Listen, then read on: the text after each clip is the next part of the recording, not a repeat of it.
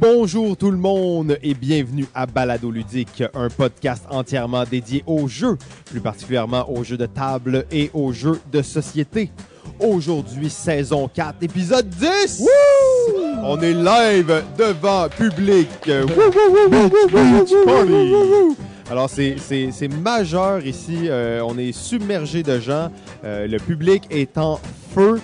Euh, donc, alors, c'est le, le dernier épisode de la saison. Déjà, Jeff, une saison de 10 épisodes. Ça passe quand même pas mal plus vite, hein? Ça va, ça passe euh, quand même pas mal plus vite en effet. Euh, je pense que je pense que c'est bon. J'aime ça ce, ce timing-là parce qu'on est moins épuisé vers Ouais. la fin de, la Puis On saison. a le temps de préparer plus des choses, de se donner un peu plus, même si ça reste encore très artisanal. On prend un peu plus de temps pour des projets un peu custom, là, si on veut. Là. Ben oui, hein, les, les Poké Games entre autres. Euh, les Pokégames, mais même organiser une journée comme aujourd'hui, euh, ça a l'air de rien, mais c'est beaucoup plus compliqué que juste se dire, OK, ben euh, vendredi à 10h le soir, on se rencontre beaucoup plus compliqué que juste nous deux, puis euh, c'est ça.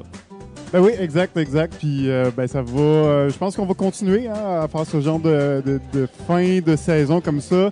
euh, parce que ben déjà première partie super intéressant. Mais j'ai adoré ça, mon rencontrer ce monde-là. C'était vraiment cool. Les gens qui étaient là étaient intéressants. Euh, on fait déjà notre mea culpa, on s'excuse. On sait qu'il n'y a pas beaucoup euh, de filles dans notre roster d'épisodes final.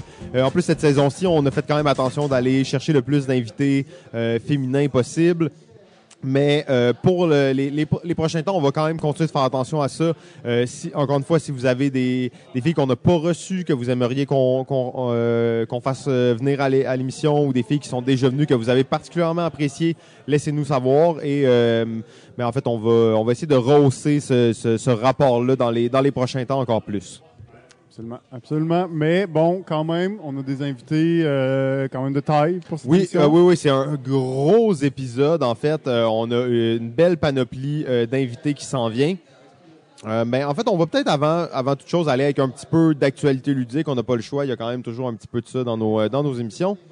Oui, bien, sûr, on peut commencer avec ben, une chose qui nous intéresse toujours de regarder. On est toujours très intrigué quand ça sort. C'est la liste des jeux euh, en nomination pour le Spiel de cette année.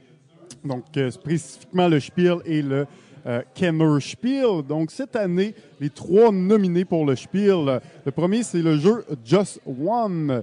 Euh, le deuxième, c'est un jeu qui s'appelle Lama. Et le troisième, c'est un jeu qui s'appelle Where Words. Donc, euh, deux de ces jeux-là, on les connaît pas beaucoup, en fait, même Non. que Lama n'est pas encore vraiment édité en anglais, en fait. Euh. C'est un jeu qui est sorti en allemand parce que c'est un jeu du fameux Le docteur! Kinesia, donc euh, qui nous sort un nouveau jeu de cartes où la prémisse est simple. Notre but, ça va être de se essayer de se débarrasser le plus rapidement possible de nos cartes dans le but de faire le moins de points. Classique docteur, faire le moins de points, c'est quand même. euh, qu'il y a une twist, celui qui a le plus d'affaires de telle sorte, il perd peut- automatiquement. peut pas gagner, Ouais, c'est quelque ça, chose de même. Donc on peut s'attendre quand même euh, à une- un jeu assez simple mais avec une petite mécanique assez clever, euh, assez intéressant. Un jeu qui s'appelle Lama. Sinon pour Just One, ben lui il déjà connu, déjà sorti au moins. Absolument, jeu euh, coopératif de party très simple où euh, la victoire est euh, plus que secondaire, Euh, mais quand même intéressant. L'idée d'avoir, de penser à des mots différents des autres joueurs pour faire deviner un maître mot à un, autre joueur qui va devoir deviner. Euh, très bon concept, très très très très simple, euh, mais ça marche bien. Oui, absolument. Et finalement, le troisième, euh, c'est de l'auteur Ted Alpach, donc, qui nous a donné le jeu, entre autres, Castle of Mad King Ludwig et Suburbia, qui nous arrive avec un jeu dans la lignée du loup-garou, donc s'appelle Werewords, donc werewolf, mais werewolf Avec des mots. Avec des mots. Donc le loup-garou, mou- le loup-garou, le loup-gamot, Et, le euh, loup-mot, le loup-mot, donc, on n'a pas encore beaucoup d'informations sur le jeu. Par contre, le mot-garou. Le- ce que j'ai pu euh, voir et trouver, c'est que ça avait l'air de s'apparenter au jeu euh, japonais euh, Insiders. Hunk Game. Exactement, donc un style de jeu, euh, donc oui, un jeu de devinette, mais au bout du compte où le jeu de devinette est plus un prétexte à essayer de trouver qui est l'Insiders, donc le traître euh, parmi nous. Donc on peut s'attendre à un jeu de mots, possiblement de devinette avec un traître. Donc on peut s'attendre à ce genre de jeu-là pour euh, cette nomination au Spiel. Sinon, Euh, pour euh, la catégorie Kennerspiel, nous avons le jeu Carpe Diem, le jeu Détective et le jeu Wingspan. Oh wow, gros, grosse pointure hein, quand même. On a un Stefan Feld, on a euh, un Ignacy Chevicek et je dois avouer malheureusement que je ne sais pas qui a designé Wing- Wingspan. Ben, c'est une femme. Nice, ça c'est intéressant. une autrice excellente, Elizabeth Hargrave. Très cool, très cool. En fait, pour moi, Wingspan, euh, même si j'ai pas joué de ce que j'en vois, ça pourrait bien être celui qui va gagner le, le Kinderspiel cette année. Ouais, hein, tu penses? Euh, moi, j'ai comme un feeling pour celui-là. Là. Euh, après ça, Le buzz sais- a été plus gros, je pense, que les deux autres. Euh, bon, Carpe Diem, je l'ai pas essayé, c'est un Stefan Feld. Euh, jeu où euh, on va construire avec les tuiles, on va construire des quartiers romains, essayer d'avoir, euh, aller chercher de l'influence, avoir un marché, tout ça. Donc, je peux pas en parler trop. Euh, j'ai quand même vu beaucoup passer là, depuis qu'il est sorti. Donc, c'est quand même un jeu qui était assez joué parmi les gamers. Euh, mais bon, on s'entend qu'il y a un buzz peut-être un peu plus faible qu'un détective ou un wingspan. Euh, Ouais, Détective a un gros buzz, mais pour moi, Détective, c'est un jeu. Après ça, ça fait plusieurs années qu'il y a des, euh, des jeux d'enquête qui remportent des prix. Là. Il y a comme une Mm. tendance quand même. Mais euh, pour moi, ça reste un jeu très de niche. Euh, très bon, là. j'ai adoré Détective, j'ai dévoré la, la, la première saison là, sans, sans effort. Euh, j'ai adoré ça, mais pour moi, Wingspan, ren- c'est un jeu à prix. C'est un jeu qui, qui rentre dans, qui vient Ouais. remplir une belle craque, qui vient chercher quand même des bons jeux pour les gens qui sont pas trop gamers, mais quand même aussi pour les gens qui sont un peu plus gamers. Ils vont y trouver euh, quand même un intérêt là-dedans. Euh, mon vote irait pour ça, mais euh, mon cœur va avec Détective. Mm, Ben oui, moi, moi aussi. euh, c'est sûr que je n'ai pas essayé Carpe Diem, donc euh, peut-être... Dur de juger, là. dur de juger, mais euh, même si j'avais joué, probablement que mon choix irait pour Wingspan, juste pour par rapport au boss qu'il y a eu, puis euh, à quel point il a fait parler de lui euh, comme jeu. euh, c'est un jeu qui, qui- que j'ai beaucoup aimé aussi, euh, entre autres. Donc, j'irai aussi, aussi avec Wingspan. Oui, ben très cool en fait. Donc on va on va revenir sûrement sur les gagnants quand ça va être quand ça va être le moment. Euh, on a bonjour ici Normand, l'homme le plus secret euh, au monde, un des propriétaires bien entendu de Société Jeux. Il est déjà invisible dans la foule. euh, il s'est mystifié, il est venu, il est reparti. Euh, on l'a pas dit, mais aujourd'hui on est à Société V, bien entendu, euh, Société Jeux. Jeu, oui. Euh, c'est eux qui nous accueillent, toute nouvelle boutique avec un club de jeux au deuxième étage. C'est super beau. Euh, c'est aussi en fait un petit musée hein, d'une certaine façon. Société Jeux, euh, le Mm. deuxième étage, il y a des pièces de collection ici, des choses de geek, des choses qu'on ne retrouve nulle part ailleurs. Il y a un loup-garou géant d'à peu près deux mètres de haut juste à côté de nous. Euh, il y a plein de matériel, de, de la fusée de Tintin, euh, des armures médiévales, des masques. Il y a plein de choses vraiment très cool. Absolument, absolument. Belle Euh, place à venir faire un tour pour, pour les gamers. Puis Ouais. pour les places, les gens qui, qui veulent même seuls se, se- se- se chercher des joueurs, euh, c'est quand même assez facile généralement ici. Euh, communauté assez ouverte, là, les gens sont assez euh, accueillants, donc c'est facile de se greffer à une table. Euh, bon, on va on va conclure le segment d'actualité par une nouvelle très très Oh très, là très là! excitante. Alors c'est euh, le nouveau projet de Ludo Québec, euh, une OBNL qui œuvre dans le dans le monde du jeu, et on parle euh, d'un nouveau projet qui va s'en venir très bientôt. C'est le concours, le proto de, de l'année. Wouhou! Yeah! Donc, alors la, la foule est absolument sublimée par ça. Le proto Exact. de l'année, un fois concours. qu'on en parle, hein, les gens ils savent pas Ouais, tout ouais, on ça parle. vient d'être annoncé sur les euh, sur les, les réseaux sociaux. Euh, donc Ludo Québec lance effectivement un concours de prototypes pour les auteurs québécois. Euh, ça va se passer tout au long de l'automne. Il va y avoir un jury. Ça va être euh, euh, très beau concours, bien organisé. Et euh, la remise des prix va se faire là, à la fin de, de l'année au salon du jeu. Exactement donc au salon, ouais, le samedi au salon, il y aura la remise des, des protos de l'année, donc deux prix en- a priori sera remis là, donc avec tout un processus de sélection assez assez exhaustif et les, les, les jeux vont être donc jugés par les jurys là, les semaines avant la remise du prix. Euh, et la journée du concours, euh, la journée où on va remettre le prix au salon, ben, il va y avoir aussi les auteurs qui seront présents pour présenter leur jeu et le, le- le présenter et le montrer au public euh, durant la journée. Exactement. Donc, c'est très cool de, de voir ça. Vous êtes un auteur, une autrice de jeu, vous voulez euh, vous inscrire, ben suivez Ludo Québec sur Facebook. Il va y avoir des informations qui vont sortir. Là, les, le concours euh, est annoncé déjà, mais les inscriptions euh, réelles vont se faire seulement au mois de septembre. Donc, vous avez encore le temps pour préparer vos jeux, euh, pour les rendre encore meilleurs pour ce concours-là. Donc, ça vaut vraiment la peine. Yes, on est très, très fiers d'en d'en parler. euh, donc, on pense que c'est un concours qui est, qui est pertinent à, à Montréal. On veut, on aimerait ça que, de- on aime voir la diversité. Donc, de plus en plus d'auteurs créent des jeux, de plus en plus de jeux intéressants au Québec. On a envie de les voir, ces- cette diversité-là, et de- d'encourager ces auteurs-là à, per- à persévérer dans ce milieu pas, euh, pas facile du Non. tout pour un auteur. Exact, exact. Favoriser la création des jeux au Québec, le développement des auteurs, je pense que c'est quelque chose de vraiment intéressant. Euh, ben, on, on est maintenant rendu le même concept que l'épisode précédent. Euh, on va recevoir des invités en rafale comme ça, euh, une vingtaine de minutes avec chaque personne. Ils ont préparé leur sujet, on n'a aucune idée de quoi ils vont nous parler. Alors, on va sans plus tarder accueillir notre premier invité. Ce n'est pas n'importe qui, c'est un habitué euh, de balado ludique, c'est une légende vivante, le prophète P P P P P P P 7 Pierre Poisson! Wouhou! Oh, une sommité du jeu qui est avec nous. Alors à chaque fois, on a adoré euh, travailler avec euh, avec PPP7. Euh, donc t'es là au micro, attaque bien le micro, on te donne la parole. ouais, Je vais attaquer le micro. c'est comme ça qu'il faut faire. Euh, ben, bonsoir, messieurs. Hey, salut Pierre. Ou bonjour, hein, je- peu importe. Peu Ouais, importe. on sait pas quand les gens vont l'écouter. On sait ça. 2022 à Oui. 8 heures du matin. Bon, euh, bon, bon en tout temps, tout le monde. Euh, alors, euh, ben, c'est quoi le sujet qu'on parle aujourd'hui? C'est en fait, euh, ben t'es- t'es- c'est libre à toi. hein. Fait que lance-toi avec. t'as- t'as- T'as-tu un petit quelque chose que tu veux là, qu'on il parle arrive ou- déjà avec une boîte Ben, jaune, une boîte de parler du Abba. Spiel tantôt, puis je vous entendais parler du Kenner Spiel, l'élimination finalement. Oui, ok. Puis euh, ça m'a donné une petite inspiration, ça, parce que, voyez-vous, euh, il y a quand même Wingspan qui est en nomination. Oui. Ben oui. Wingspan, C'est- C'est euh, c'est notre, euh, notre choix. hein. C'est votre, c'est votre choix. dans- hein. dans les trois, on s'est dit, nous, nous deux, on, on misait sur Wingspan. Ouais. nécessairement que ce soit notre, notre préférence, mais c'est celui Mais qu'on vous pense. pensez que c'est celui qui va gagner. hein? Ouais. T'as-tu Puis- quelque chose à dire contre ça? Ou euh? Ah, bah, absolument pas. Ah, ok, ok, ok. Absolument pas. Je trouve, que- je trouve que il ce avait l'air serait, prêt. ce serait intéressant. Bon, je dis pas que c'est mon préféré dans les trois. Je dis même que ce serait un peu dommage euh, pour les deux autres parce que les deux autres ont quand même pas mal euh, de qualité aussi.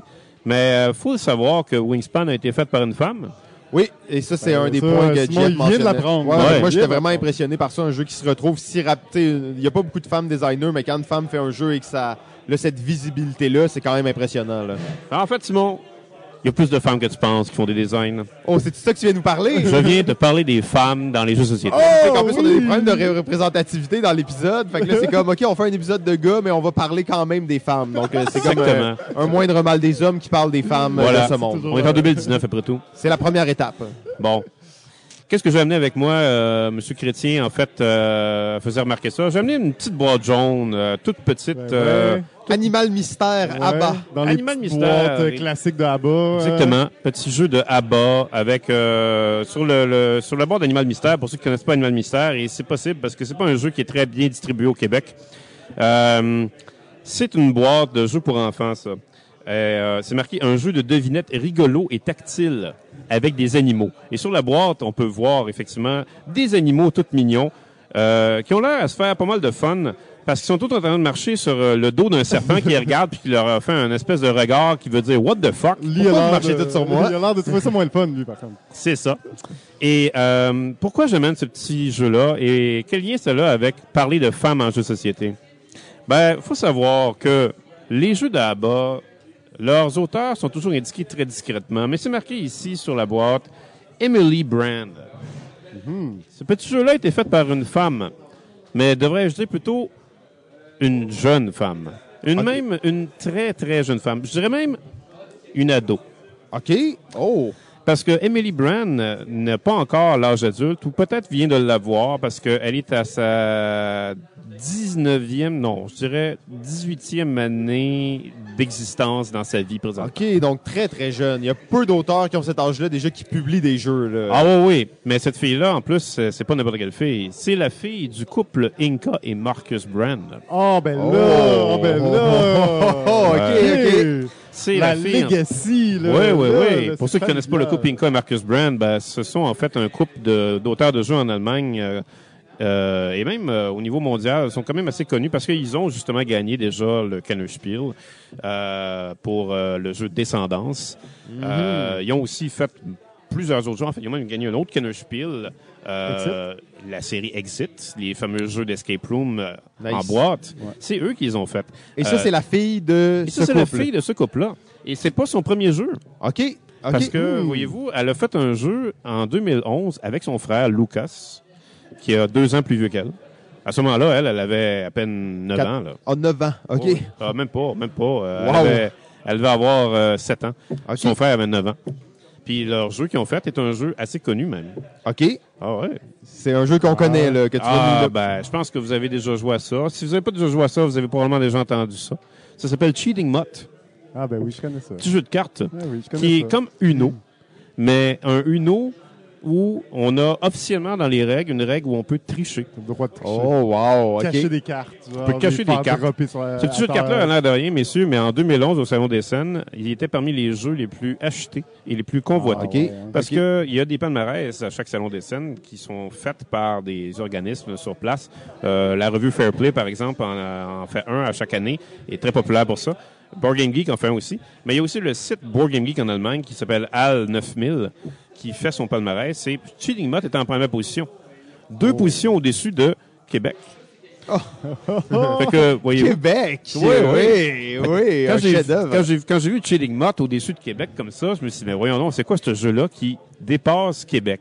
Est-ce que c'est ça qui t'a amené à découvrir tout Ben, ça? tout ou- à fait. OK. Et OK. C'est là quand j'ai découvert que c'était deux enfants, là, ça m'a jeté par terre. Ouais, ouais, là, c'était un, choc, hein? hein? Puis là, après ça, quand je me suis dit que c'était le couple de Inca et Marcus Brandt, je me suis dit, wow, mais franchement, euh, c'est le fun d'être les enfants de ce couple-là. Ah, ouais, c'était leur premier jeu édité. Puis en plus, après ça, ben, euh, Emily Brand, elle, en a fait deux autres. Elle a fait Animal Mystère, puis elle en a fait un autre qui est euh, édité chez Schmidt. Petit jeu de dessin où est-ce qu'on pige des animaux. En fait, on joue des dés qui sont associés à des animaux. Puis il faut dessiner un animal qui est le croisement de deux animaux qui ont été associés à des jeux de dés. Puis là, il faut que les autres dessinent, de, essaient de deviner c'est quoi l'animal qu'on dessine. Ah, Euh, très mais, cool. mais Animal Mystère, ça, c'est tout un jeu. En fait, c'est peut-être son jeu le plus intéressant qu'elle a fait. Parce que c'est un jeu de déduction tactile. Ouais. Ouais. j'imagine qu'il y a un sac, tu mets ta main dedans ou... Oh non, non, non. OK. C'est plus flyé que ça. OK. Parce que si on voit des animaux qui marchent sur le dos d'un serpent dans ce jeu-là, Ouais. sur la boîte, c'est parce qu'on inc- on incarne tous des serpents. OK. Et là, on va, quand ça va être à notre tour d'être le serpent, un joueur qui va piger une tuile, et sur la tuile, on va avoir un animal. Et là, il va demander au joueur serpent de se tourner à dos de lui. Et le joueur qui a la carte va devoir faire une pression avec ses mains dans le dos du joueur serpent pour imiter les pas de l'animal qui pas. marche sur le dos du serpent. Oh. Et le joueur serpent doit deviner quel type d'animal qui a été pigé. C'est un peu un jeu de mime tactile, d'une certaine Oui, oui. façon, là, tu sais, parce que tu mimes quelque chose, mais que tu fais sur le dos de l'autre. Exactement. Donc, dans ce jeu-là, il y a juste euh, des cartes, là. Non, non, bah oui, on pourrait dire ça. Oh, OK, mais c'est un jeu de cartes où tu vas piger, tu vas faire deviner, mais oh, wow, quel twist, c'est euh, c'est unique quand même. C'est quand même intéressant hein, pour euh, une petite fille euh, qui avait 13 ans qui avait fait ça, mais il faut dire aussi que bon, elle a des parents qui ont pas mal euh, le, le Oh, corps du ouais, métier. elle a le, le bon Elle bagage. dans une- elle dans une maison en plus où il y a une collection d'au moins 3000 jeux, de ce que j'ai Ok. entendu dire. Donc, t'en as vu déjà beaucoup, là. Elle en a vu déjà beaucoup. hein. Euh, mais bon, Est-ce que c'est un jeu qui a gagné un l'As d'or, là? Je vois ça sur la boîte. euh, il a été en nomination. OK, en nomination pour l'As d'or, j'imagine, catégorie euh, enfant. Ouais, ou, euh, ouais, ouais. très cool. OK, Fait que, tu sais, fait que quand, quand, quand tu es une petite fille puis que tu as un Ton petit jeu est- en nomination, ça, ça donne des leçons d'humilité. Ben là oui, là. c'est clair. Puis est-ce que tu crois que c'est une, euh, une autrice qu'on va voir plus dans le futur, euh, qu'on, qui va continuer à faire des jeux? Ben, a va- parti pour ça, en tout cas. Mais là, bon, elle a juste fait des jeux pour enfants, peut-être parce que c'est son jeune âge qui lui permet de faire ça, ou qui l'incite à faire ça, ou qui l'en sensibilise plus à ça, mais peut-être qu'elle va devenir euh, comme les autres autrices. Parce que, bon, faut se dire, je l'ai dit tantôt, on en connaît peu, et pourtant, on devrait en connaître beaucoup plus. Parce qu'il y en a. C'est pas comme s'il y en avait pas. C'est juste qu'on Ah, les connaît pas. Mon Dieu, ça. il y en a. Et non seulement il y en a, mais je dirais que c'est à cause des femmes qu'on joue à des jeux de société. Oh, Ouais, yes. Mais là, là ça, encore une fois, Un bon c'est bon parce que c'est un bon sujet pour nous parce que c'est entre hommes et là, on va se sensibiliser au fait qu'on ne vit pas dans un monde d'hommes, mais bien dans un monde. Ben, on pourrait pas dire de femmes, là. J'aime mieux dire un monde mix. tu sais. Un monde mix, exactement. Parce que, euh, voyez-vous, euh, si on va chercher d'autres femmes qui ont fait deux jeux de société importants, parce qu'on va nommer quand même les jeux de société importants, s'il fallait s'étaler sur toutes les femmes qui ont fait des jeux de société, je vous garantis qu'on en aurait pour une journée à en parler. Mais, euh, par exemple, euh, on pourrait reculer pas plus loin qu'en 2011 si on reste toujours dans le spiel, parce que la personne qui a fait euh, Quirkle, si vous connaissez Oh, Quirkle, sûr. qui est le spiel de CRS euh, 2011, Quirkle, qui est un mélange de, je dirais, Scrabble avec des dominos. Jeu tout simple, mais hyper efficace dans sa façon d'être, euh, très familial. C'est une Américaine qui s'appelle Susan McKinley qui a fait ça. Et c'est la première femme seule à mettre son nom sur une boîte de jeu qui a gagné le Spiel de CRS. Très cool, très cool. Et avant elle, il y en a eu d'autres aussi. Mais avant elle, évidemment, il y a eu euh, des femmes qui ont gagné le Spiel, mais c'est des femmes qui ont gagné le Spiel en conjoint avec euh, leur, leur conjoint. Avec quelqu'un d'autre, Avec un co-auteur. Ouais. C'est ça, c'était des co-auteurs. Mais bon, s'il faut reculer à des noms qui ont été associés à des jeux encore plus connus, on pourrait men- mentionner par exemple Leslie Scott, qui a fait un jeu qui s'appelle Jenga. Ah. Hmm. OK, OK. Ouais. Qui est quand ouais. même euh, un jeu qui reste dans les, dans les classiques des classiques. Là. Exactement, exactement. Donc ça, c'est euh, c'est- c'est c'est non seulement un classique des classiques, mais bon, et même les, les gens qui connaissent pas bien ben de jeu, ben, ils connaissent Jenga. Ils connaissent Jenga. connaît Jenga. Donc, euh, et si vous voulez avoir un jeu niaiseux, si on, nommez-moi non un jeu niaiseux qui vient en tête, le premier jeu niaiseux qui vient en tête. Euh, Bonjour, Robert. Bonjour Robert. Cards Against Humanity. OK. On n'a pas nommé le bon, hein? Non. Mettons que vous nommez un jeu niaiseux qui demande quelque chose de physique. Vous n'avez même pas besoin de réfléchir. Le jeu où il faut marcher sur des... Ah, Twister. Non. Ah, OK. Quelque chose de physique? Le, le- Ouais, hey, euh, répondez à la question, monsieur. répondez à la question, vite. Euh, Il y a des batteries dans le jeu. Opération. Ah non, ça, c'est pas une euh, femme qui l'a fait. Mousetrap ou... euh, Euh, c'est pas, c'est encore le même gars qui a fait l'opération qui a fait Monster. hey, là, on est, on est pas là, là. Aide-nous, là. c'est Looping Louis, messieurs. Looping Louis a été inventé par une madame qui s'appelle Carol Wisely. Oh, wow, OK. C'est à cause que pour moi, Looping Louis, c'est tellement sérieux que quand tu dis un jeu niaiseux, Ouais, je non, ben, croyais c'est pas. C'est assez intense comme jeu niaiseux, je te le donne. Ok. À un point tel qu'il y a des tournois qui s'organisent de Looping Louis des Ben, moi, j'y crois, là. C'est un jeu de tournoi, là. C'est... Ouais, exactement. Tout est là, là, pour ça. Alors, tout pour ceux qui connaissent pas Looping Louis, ben, c'est un jeu où est-ce qu'il y a un petit avion qui tourne avec un petit moteur motorisé aux batteries, puis on essaie de faire euh, éviter l'avion pour venir pour, pour la faire éviter finalement qu'elle vienne toucher nos poulets quand elle, qu'elle passe euh, en tournant. Euh, Ouais, bien décrit. C'est Bien décrit. ça. jeu de 80 plus, mais jeu ô combien prenant pour les adultes. Ouais. Euh, alors, ces trois jeux-là que je viens de vous nommer, donc Jenga, Looping Louis et euh, Quirkle, c'est des jeux en fait Très emblématique Très et très des jeux forts qui, qui restent à travers les époques. Des, ouais. des 30 dernières années. Mais on peut reculer, messieurs, jusqu'à plus que 100 ans pour avoir des femmes qui ont fait des jeux. OK. On peut par exemple reculer à 1908 en France avec un jeu qui s'appelle L'Attaque. L'attaque? L'attaque. L'attaque. En fait, c'est l'ancêtre d'un jeu que vous connaissez beaucoup plus sous le nom de Stratego. Oh! Quoi? Est-ce qu'elle s'est fait voler le concept ou... euh, Non, pas du tout. OK. Elle a vendu le concept. Madame. Hernance Edan, en fait, était une femme qui a inventé ça. Et c'est quand même assez particulier parce que, dans le fond, on s'imagine pas qu'un jeu de guerre comme Stratego, à thématique de guerre, à vrai dire, serait inventé par une femme. Mais elle a, elle a inventé ça. Elle a fini par le vendre. Euh, en fait, il y a une, une version qui a été vendue, je pense, à- aux Hollandais. Parce que c'est Jumbo, en fait, la compagnie hollandaise Jumbo, qui a fini par populariser Par la première version du jeu. puis- et c'est c'est vraiment la, la- la version euh, de Jumbo qui est la vache à lait euh, qui, a fait, euh, qui a fait enrichir Jumbo avec. Stratego. Ouais, Euh, c'est une autre époque hein, pour les jeux. Les auteurs vraiment vendaient un concept, on dirait, puis la compagnie le reprenait. C'était pas exactement comme maintenant. là, la relation d'auteur de jeu n'existait pas comme, euh, comme euh, de Ben, nos jours. là. exactement, exactement. Mais là, si on faut parler de vache à lait pour des femmes qui ont fait des jeux, ben on Et peut... c'est un peu maladroit comme analogie, mais bon. Oui, oui. On va la prendre quand même. Ben, c'est- Désolé tout le monde. Désolé tout le monde. On fait de notre mieux. fallait s'attendre à ça avec moi quand même. Oh, oui. Euh, Fait dans le respect. c'est fait dans le respect. Mais bon, Stratego est un jeu qui a vendu pas mal. C'est fait par une femme, 1908. Dans la même époque, une autre femme a fait encore mieux que ça. OK. une américaine. Plus connue celle-là, parce qu'on commence vraiment à en parler, parce que époque oblige qu'on est aujourd'hui, on est de plus en plus... On fait des rétrospectives et des... euh, Ouais, puis on, on sensibilise de plus euh, de gens au, au féminisme et aux femmes euh, de plus en plus. Alors, euh, le ludologue, tantôt, parlait de Charles Darrow, entre guillemets, pour avoir inventé Monopoly. Et Ouais, il a bien fait de dire entre guillemets, Entre parce que la vraie personne qui a fait ça, c'est Elizabeth J. McGee, OK. qui, Femme. euh, qui a inventé littéralement Monopoly en 1903 et qui avait appelé ça The Landlord's Game et qui avait inventé ça pour, non pas sensibiliser les gens à devenir riches, mais sensibiliser les gens à ne pas s'enrichir au profit des autres. En fait, ah, elle ouais, voulait- OK. En créant un peu le, le conflit Le derrière conflit, ça. C'était comme, regardez, ça fait rien de bon, ça. On fait juste... Exactement. Oh, wow. Elle- OK, fait que c'était un serious game, comme un peu, un oui, jeu de... tout à fait. Elle, elle- elle- se promenait d'une université à l'autre dans l'Est des États-Unis pour essayer de Un truc sensibiliser les gens. d'intellectuel, pratiquement, Ouais. là, une expérience. OK, oh, wow. Voilà. OK. Donc, euh, avec ça, euh, on peut quasiment dire, quand je vous dis que les femmes, c'est à cause de elles qu'on joue à des sociétés, ben Monopoly en est un flagrant exemple. Mais Et on voit en plus contre, comment un homme peut détruire un concept tellement absurde. voilà. Et tellement le que- renverser, Ben, de faire voilà. exactement l'inverse. Exactement, parce que Un Darrow est un des, ma- des- des nombreux euh, hommes qui ont copié la formule de Maggie et qui l'a vendu à Parker Brothers par la suite. Shit. Mais Maggie n'est pas la première femme qui a fait débuter la folie des jeux de société. OK. On recule encore plus loin que ça. On recule en fait en 1843, messieurs. 1800. Oh, wow. On est 1843. dans un voyage historique.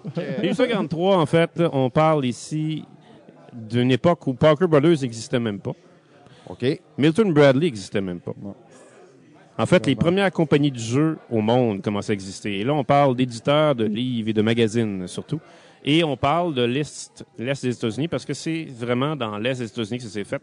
C'est même près de chez nous, au Massachusetts, dans la ville de Salem, que l'industrie du jeu de société est née. Et euh, on parle en fait d'un éditeur qui s'appelle euh, WNSB Ives. WNSBI. Ah, WNSB Ives, en fait, c'est pour c'est les initiales de deux frères. Euh, un qui s'appelait William, l'autre qui s'appelait Steph- Stephen Beard.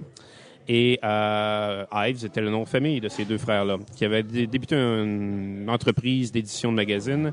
Et une certaine Madame Abbott, euh, Anne Abbott, en fait, qu'elle s'appelle, a eu l'idée de faire un jeu.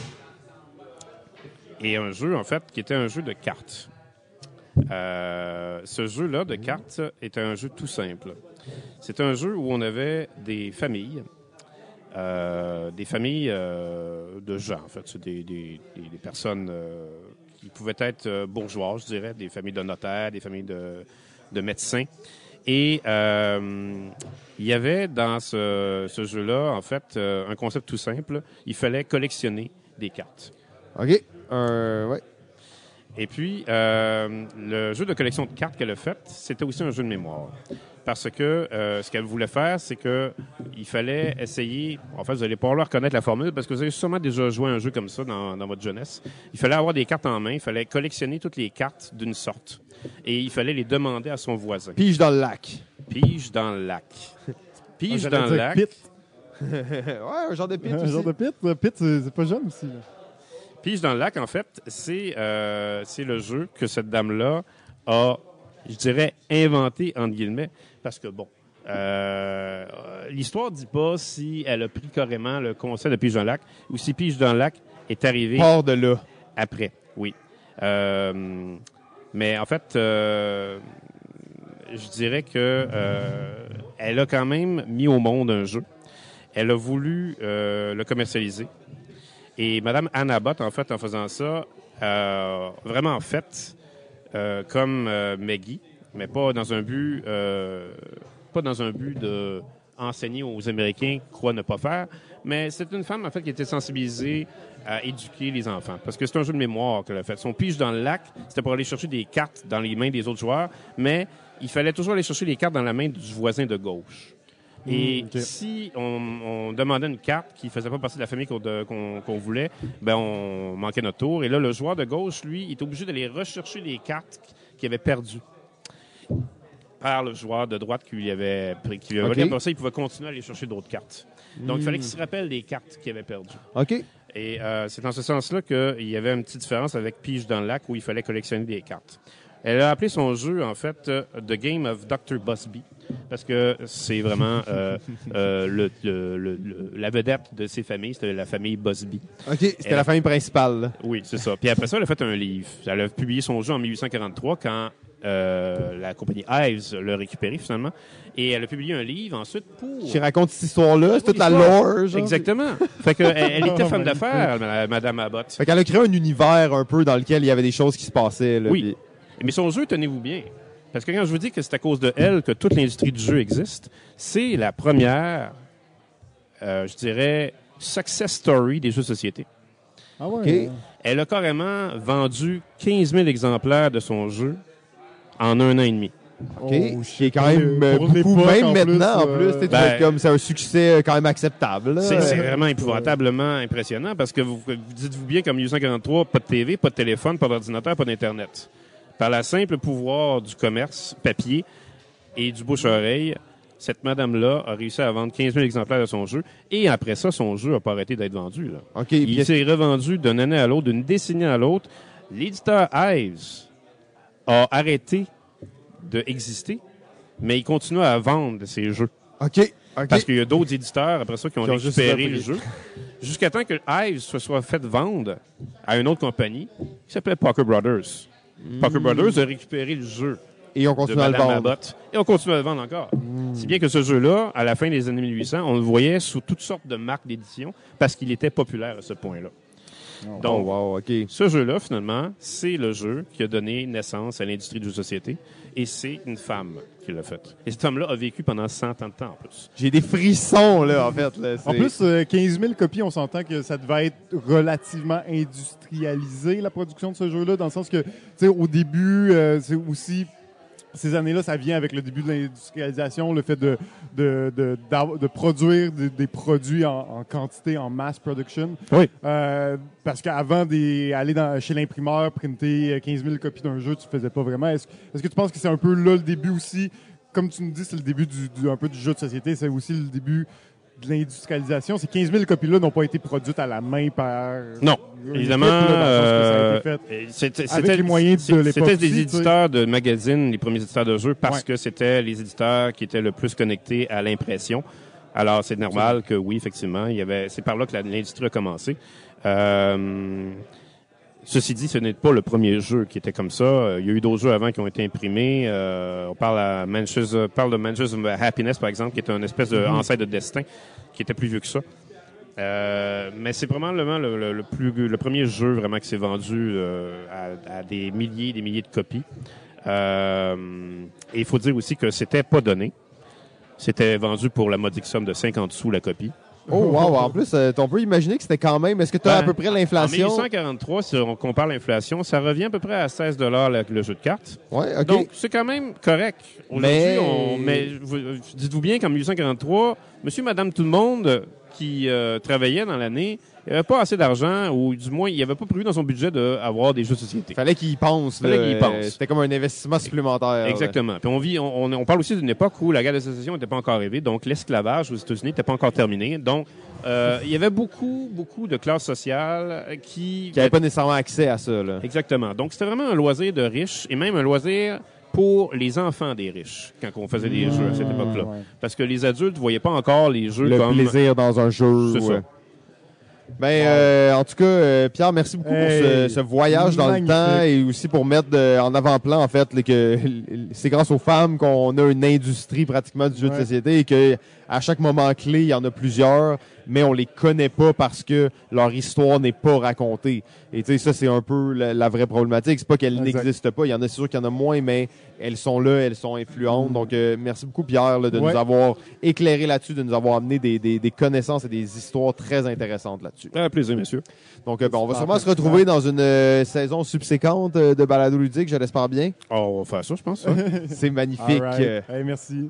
Oh wow, GF, hein, fait que Yes. c'était super. On- je pense qu'on va on va enchaîner tout de suite sans, sans plus tarder avec euh, avec notre euh, notre prochain invité en fait qui est euh, le la tête bien pensante derrière Montréal joue qui est au cœur de Ludopolis, impliqué à tous les niveaux, monsieur David wouh, wouh. Oh, et la foule ne s'en peut plus ici. Les femmes lancent des choses. Salut les gars. Salut, Hey, salut David, ça va bien? Ça va très très bien aujourd'hui, oui. Ouais. Tu sais que tu es le, le- le premier invité de Balado Ludique. Euh, invité numéro un de Balado Ludique ever. Euh, donc, euh, très cool. Mais là, tu reviens aujourd'hui. Donc, euh, Ah oui, ça faisait me permet longtemps, de, de là. continuer la boucle. Ben oui, je me demandais quand est-ce que vous allez me réinviter, euh, comme si j'avais tout dit la dernière fois. Non, mais tu sais, hein, le, le temps manque et y a- y a- on fait de notre mieux pour inviter tout le monde. Non, on veut pas froisser personne. Ben, en fait, c'est un bon signe, ça prouve qu'il y a beaucoup de gens dans le milieu du jeu. ouais, ouais, puis il y en a encore plein qu'on n'a pas, Absolument. même pas effleuré encore le sujet là. Waouh. Fait que, ben, t'es là aujourd'hui. On va, on va y aller assez freestyle. Euh, Introduis-nous un peu de quoi t'as t'as le goût de parler, puis euh, on va se lancer. C'est le dernier épisode de la saison. On est là pour s'amuser. Yes. Excellent. Ben, tout d'abord, merci hein, pour l'invitation. C'est un plaisir d'être avec vous. Euh, Puis il y, a- ben, il y a plein de choses dont j'avais envie de discuter aujourd'hui. Euh, J'ai réfléchi longuement, hein, parce que c'est pas des sujets qui manquent. Euh, mais le truc qui me, qui, qui me chicote l'esprit depuis plusieurs, euh, plusieurs mois, plusieurs années, j'en ai déjà parlé euh, beaucoup avec JF euh, dans le passé. Euh, on a collaboré ensemble sur un truc qui, euh, qui, qui touche à ça aussi. Oh, C'est le euh, c'est le jeu hybride, en fait. Oh! Jeu hybride. Là, tu joues à ça, mais ça te prend un sel. Euh, ouais, c'est ça, exact. Ben, il y a plusieurs façons. C'est une des techniques. une des techniques, mais en fait, j'ai envie, j'ai envie qu'on élabore sur le sujet parce que euh, il n'y a pas de nomenclature officielle, il n'y a pas de terminologie qui définit hein, le jeu hybride. Là, moi, j'ai, j'ai décidé qu'on, qu'on, qu'on appellerait ça de même, mais Ouais. on- Ouais. Ouais, puis même que l'autre fois, j'avais la réflexion quand on parlait des jeux américains puis les jeux euh, euros. Les jeux a- Le jeu hybride entre les Ben, deux. c'est comme ah ben les jeux- le mix des deux c'est des jeux hybrides puis je suis comme non les jeux hybrides c'est les jeux avec la technologie mais mais Ouais. là je suis comme attends là on utilise on utilise Ouais. le terme pour deux trucs je sais pas d'où vient ce terme là d'ailleurs Ben hein. moi, je la première fois que je l'ai utilisé, je- ça venait de nulle part, là, genre, euh, disons ma tête, là, mais euh, probablement d'une conversation quelconque, euh, tu sais, de- ça. Ça aussi, hein, bouillonne. Puis, mais j'ai lu sur le sujet, puis c'est un terme qui est employé ailleurs, Ouais. là aussi en anglais. C'est Games. là. Ouais, ouais. Ça veut pas dire que c'est officiel, mais disons, à, à défaut d'avoir quelque chose de plus précis, pourquoi pas utiliser ça pour l'instant? Ouais. Oui, Et là, on s'entend, on va parler de ça, OK? On va juste mettre ça au clair. On parle des jeux qui vont se trouver un peu à la frontière entre le jeu vidéo, le jeu numérique et le jeu analogique. Exact. Euh, donc, c'est quelque chose qui va se glisser entre les deux, qui va demander probablement une part de technologie, mais aussi une part de, de matériel physique réel et concret qu'on peut toucher avec nos, euh, qu'on peut, qu'on peut interagir avec. là. Ben, c'est ça, vous allez voir, j'ai- quelques exemples de jeux que j'ai j'ai préparés euh, euh, qui sont un peu à la frontière de cette définition-là que tu proposes, euh, qui, est, qui est celle que, que, que j'ai en tête aussi également. Là. Euh, euh, donc, c'est des... On parle pas juste non plus de, de, de composantes matérielles physiques, je parle aussi d'interactions euh, physiques Ouais. entre les joueurs, qui sont pas à travers un, un intermédiaire euh, comme un écran ou euh, donc Oui. c'est ça. Euh, vous allez voir, j'ai- quelques exemples. Puis, euh, ben, j'ai envie que vous vous permettiez aussi d'intervenir sur le sujet parce que je sais que vous avez euh, beaucoup d'intérêt, bon, en tout cas, d'informations sur la chose. Euh, donc, pour moi, le, le jeu hybride, mon intérêt a commencé sur le sujet l'année dernière, euh, pendant le festival, quand on parlait de faire un game jam, euh, un Oui. nouveau game jam au festival, puis je me disais, tiens, pourquoi pas faire un game jam avec une twist euh, innovante, c'est-à-dire de proposer aux programmeurs de jeux vidéo de faire en fait des jeux de des jeux hybrides, donc de toucher aux jeux de société. Puis euh, finalement, on a décidé de, de- de- de rendre ça plus large que juste le- le- au monde du jeu vidéo, évidemment. Euh, puis c'est pour ça que Jeff hein, s'est Ben joint oui, à euh, on, s'est, euh, on avait eu cette discussion-là et euh, ben, heureux que ça soit passé en espérant que ça se reproduise aussi l'année prochaine. C'est une superbe expérience. En tout cas, c'est sûr que les game jams, c'est quelque chose de très commun dans le jeu vidéo, Mhm. qui l'est beaucoup moins dans le jeu de société. Euh, on s'entend aussi que les, les auteurs de jeux de société, c'est moins, mettons, euh, je veux pas dire organisé, là, dans le sens qu'ils sont moins organisés, mais dans le sens que euh, dans les studios de jeux vidéo, il y a beaucoup de monde, il y a beaucoup de postes, puis les gens, ils sont habitués à en faire, alors que dans le jeu de société, ben, tout le monde est chez soi à créer leur jeu de leur bar, donc c'est un peu dur Ouais. de, des fois de sentir cette communauté-là, mais euh, il y a quand même, il y a quand même eu un rapprochement entre les deux, puis on a vu des trucs quand même super intéressant à en sortir là, de ça. là. Ouais, mais on pourra, on pourra en reparler du Game Jam qui a eu lieu donc euh, en 2019 là, pendant la, la 7e édition du Festival Montréal Joue. Puis effectivement, on, on compte euh, re- reproduire l'expérience. On pourra en reparler, mais euh, parlons surtout de jeux hybrides. Oui. Euh, J'ai j'ai, bon, quelques exemples euh, que j'aimerais euh, bon, citer euh, qui vont peut-être sonner euh, des, des, des brins nostalgiques chez certains euh, auditeurs, auditrices. Euh, on connaît le fameux. Atmosphère, c'est sûr, c'est le premier. Quel chef-d'œuvre ce jeu. En VHS. Un bon Ah, VHS. En VHS, tellement avant-gardiste. As-tu dit Seigneur des clés? Tu rejoues? Ouais, alors euh. Ah ouais, non, c'est, ben, tu sais, tu- je pense que ça, on est vraiment là-dedans, là, dans l'hybridation. À cette époque-là, c'était, un phénomène aussi, là, quand moi j'étais jeune. Je voulais toujours jouer juste à cause que c'était sur une cassette, puis que, tu sais, c'est en temps réel en plus. Donc, c'est un jeu de société en temps réel. Il y a beaucoup de choses là-dedans, là. ouais, puis aujourd'hui le côté vintage d'Atmosphere a comme euh, re- On rehaussé le truc, là. Ah Euh, oui, franchement, euh, moi c'est le genre de jeu que j'ai rejoué, c'est excessivement décevant, mais euh, en même temps, il y a le côté c'est ça, nostalgie qui embarque puis euh, donc est-ce qu'Atmosphere c'est un jeu hybride C'est une bonne question. Euh, on avait la discussion avec euh, des collègues la dernière fois euh, à savoir des jeux qui ont effectivement un côté électronique, hein, c'est une, une vidéo qui est là pour supporter le jeu, mais il n'y a pas d'algorithme, il n'y a pas de non, programmation, C'est toujours pareil chaque fois que tu vas le rejouer. à chaque fois que tu vas jouer. Ça pourrait être un livre, là, ou Ça ça, pourrait pourrait être être un, un livre. enregistrement audio. Mais on va penser rapidement à Space Alert. C'est est exactement mon suivant. La, la même chose, mais plus tard, est faite un peu plus moderne. Mais c'est pour ça que pour moi, c'est des jeux qui sont euh, totalement hybrides parce qu'ils a- ils- ils amènent l'intervention d'un élément qui n'est pas possible sans cet élément-là. Le jeu ne pourrait pas exister sans ça. Exact. Je pense que ça mettait la table justement pour une hybrid- hybridation un petit peu plus poussée avec euh, justement du code, avec des informations secrètes. Parce que c'est ça la différence entre le jeu vidéo et le jeu de société en, ce qui me concerne dans, l'expérience que je vis. C'est quand je joue à un jeu de société, souvent toutes les règles du jeu sont connues d'avance. Là, avec des jeux. Ouais, tu sais les règles, tu connais la mathématique qui régit le jeu. Euh, euh, presque à la rigueur, tu pourrais connaître toutes les cartes du jeu. Oui, oui, oui. Euh, c'est sûr que les jeux Legacy maintenant apportent un, un- un- un élément un peu plus nouveau. hein. D'incertitude un peu, là, mais Mais, euh, mais c'est ça. Donc, évidemment, il y a du hasard dans le jeu, il y a du chaos, il y a des informations qui, qui arrivent par les interactions avec les autres joueurs. Mais dans le jeu vidéo, il y a des codes, il y a des algorithmes, il y a des informations qui sont cachées aux joueurs.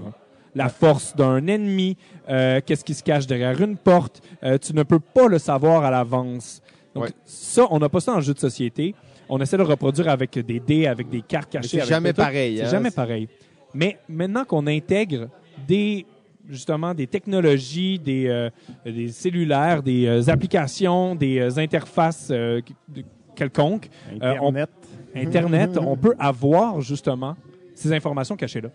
Ouais, non, mais ça fait totalement du sens. Puis juste pour euh, jumper un peu là-dessus rapidement, c'est que je trouve que justement le téléphone a, a tout changé par rapport à ça. Parce qu'il y a 5-6 ans, les jeux euh, avec support numérique, puis ça, c'était toujours, hey, il y avait un lourd. frein, est-ce qu'on peut le faire? Est-ce que les gens... Maintenant, il n'y a plus de questions qui se posent. Puis même si le CD ou le DVD nous a emmené plus loin que ce que faisait une VHS, Mhm. ça reste que c'était pas encore le, le format idéal ou c'était pas aussi Non, euh, c'est ça. Quand t'es obligé, de- facile. quand tu t'es sais. obligé de traîner ton laptop, euh, c'est cool, mais c'est pas la même chose que d'avoir une petite Non. tablette ou un téléphone. C'est ça. Alors que là, les téléphones maintenant amènent, puis on le voit là, d'ailleurs, il y a plein de jeux, surtout les jeux d'enquête qui vont sortir avec une exact. Puis application. de plus en là. plus, les jeux prennent pour acquis que les gens ont des cellulaires, ont euh, accès à un. Ben oui, exact. un À sel, Internet, un- euh, Internet télécharger l'application. Donc, ça permet une plus grande version, une plus grande cohésion entre les deux euh, milieux, en effet. C'est ça, puis ça nous a amené à des jeux, justement, là, tu parlais des jeux d'enquête, ben, euh, on pense à Crimes of Chronic- euh, Chronicles of Crime, Ouais. euh, Unlock,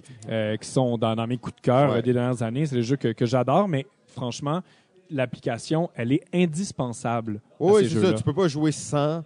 Euh, je pense rapidement à Détective en plus qui Détective. pousse ça à un autre niveau parce que tu as l'application, mais tu as aussi.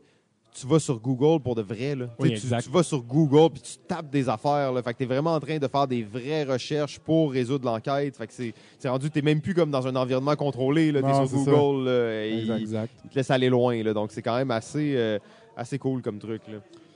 Ben, ça m'emmène à d'autres euh, d'autres exemples. Ben oui. Euh, On pourra les soulever rapidement ou euh, justement approfondir à savoir est-ce que ce sont des jeux hybrides. Je pense à euh, Heads Up. un jeu euh, très simple que tu as sur euh, ton une application de téléphone. Heads Up, c'est un jeu sur ton téléphone. Tu te colles le téléphone sur le front, ça apparaît un, euh, un mot, un nom, euh, une personnalité connue, et tu, les autres doivent de- te la faire deviner. Euh, C'est Headbands, euh, c'est une version telle mais- quelle. Avec une application. Donc là, déjà, tu sais, on a, on a quelque chose d'électronique, mais c'est des interactions entre les joueurs directs.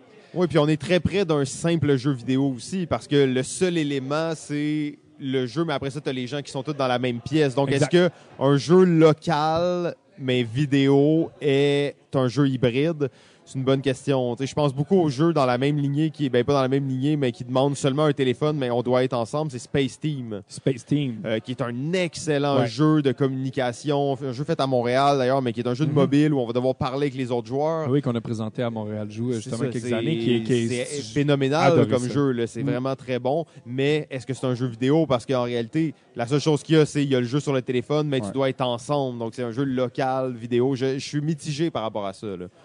Non, ben exact, mais j'en ai d'autres exemples. Est-ce que ce sont des jeux vidéo? Euh, Beast of Balance, euh, Hmm. j'imagine que vous avez peut-être Ouais. vu. Pas essayé. Mais tu vois que Beast of Balance, par contre, il y a réellement la composante physique. Y a Et la elle est là, elle physique, est là. ouais. là. Tu sais, as la pièce, là, puis elle est devant toi, puis ça peut tomber, puis ça peut... Et tu as une vraie balance qui est ton un élément cool. numérique qui est relié à ton téléphone, qui calcule, euh, le, le- le- dans le fond, là, avec magnétisme, c'est quoi la pièce que tu as mise, quel genre de, de, de format ça donne dans ton jeu.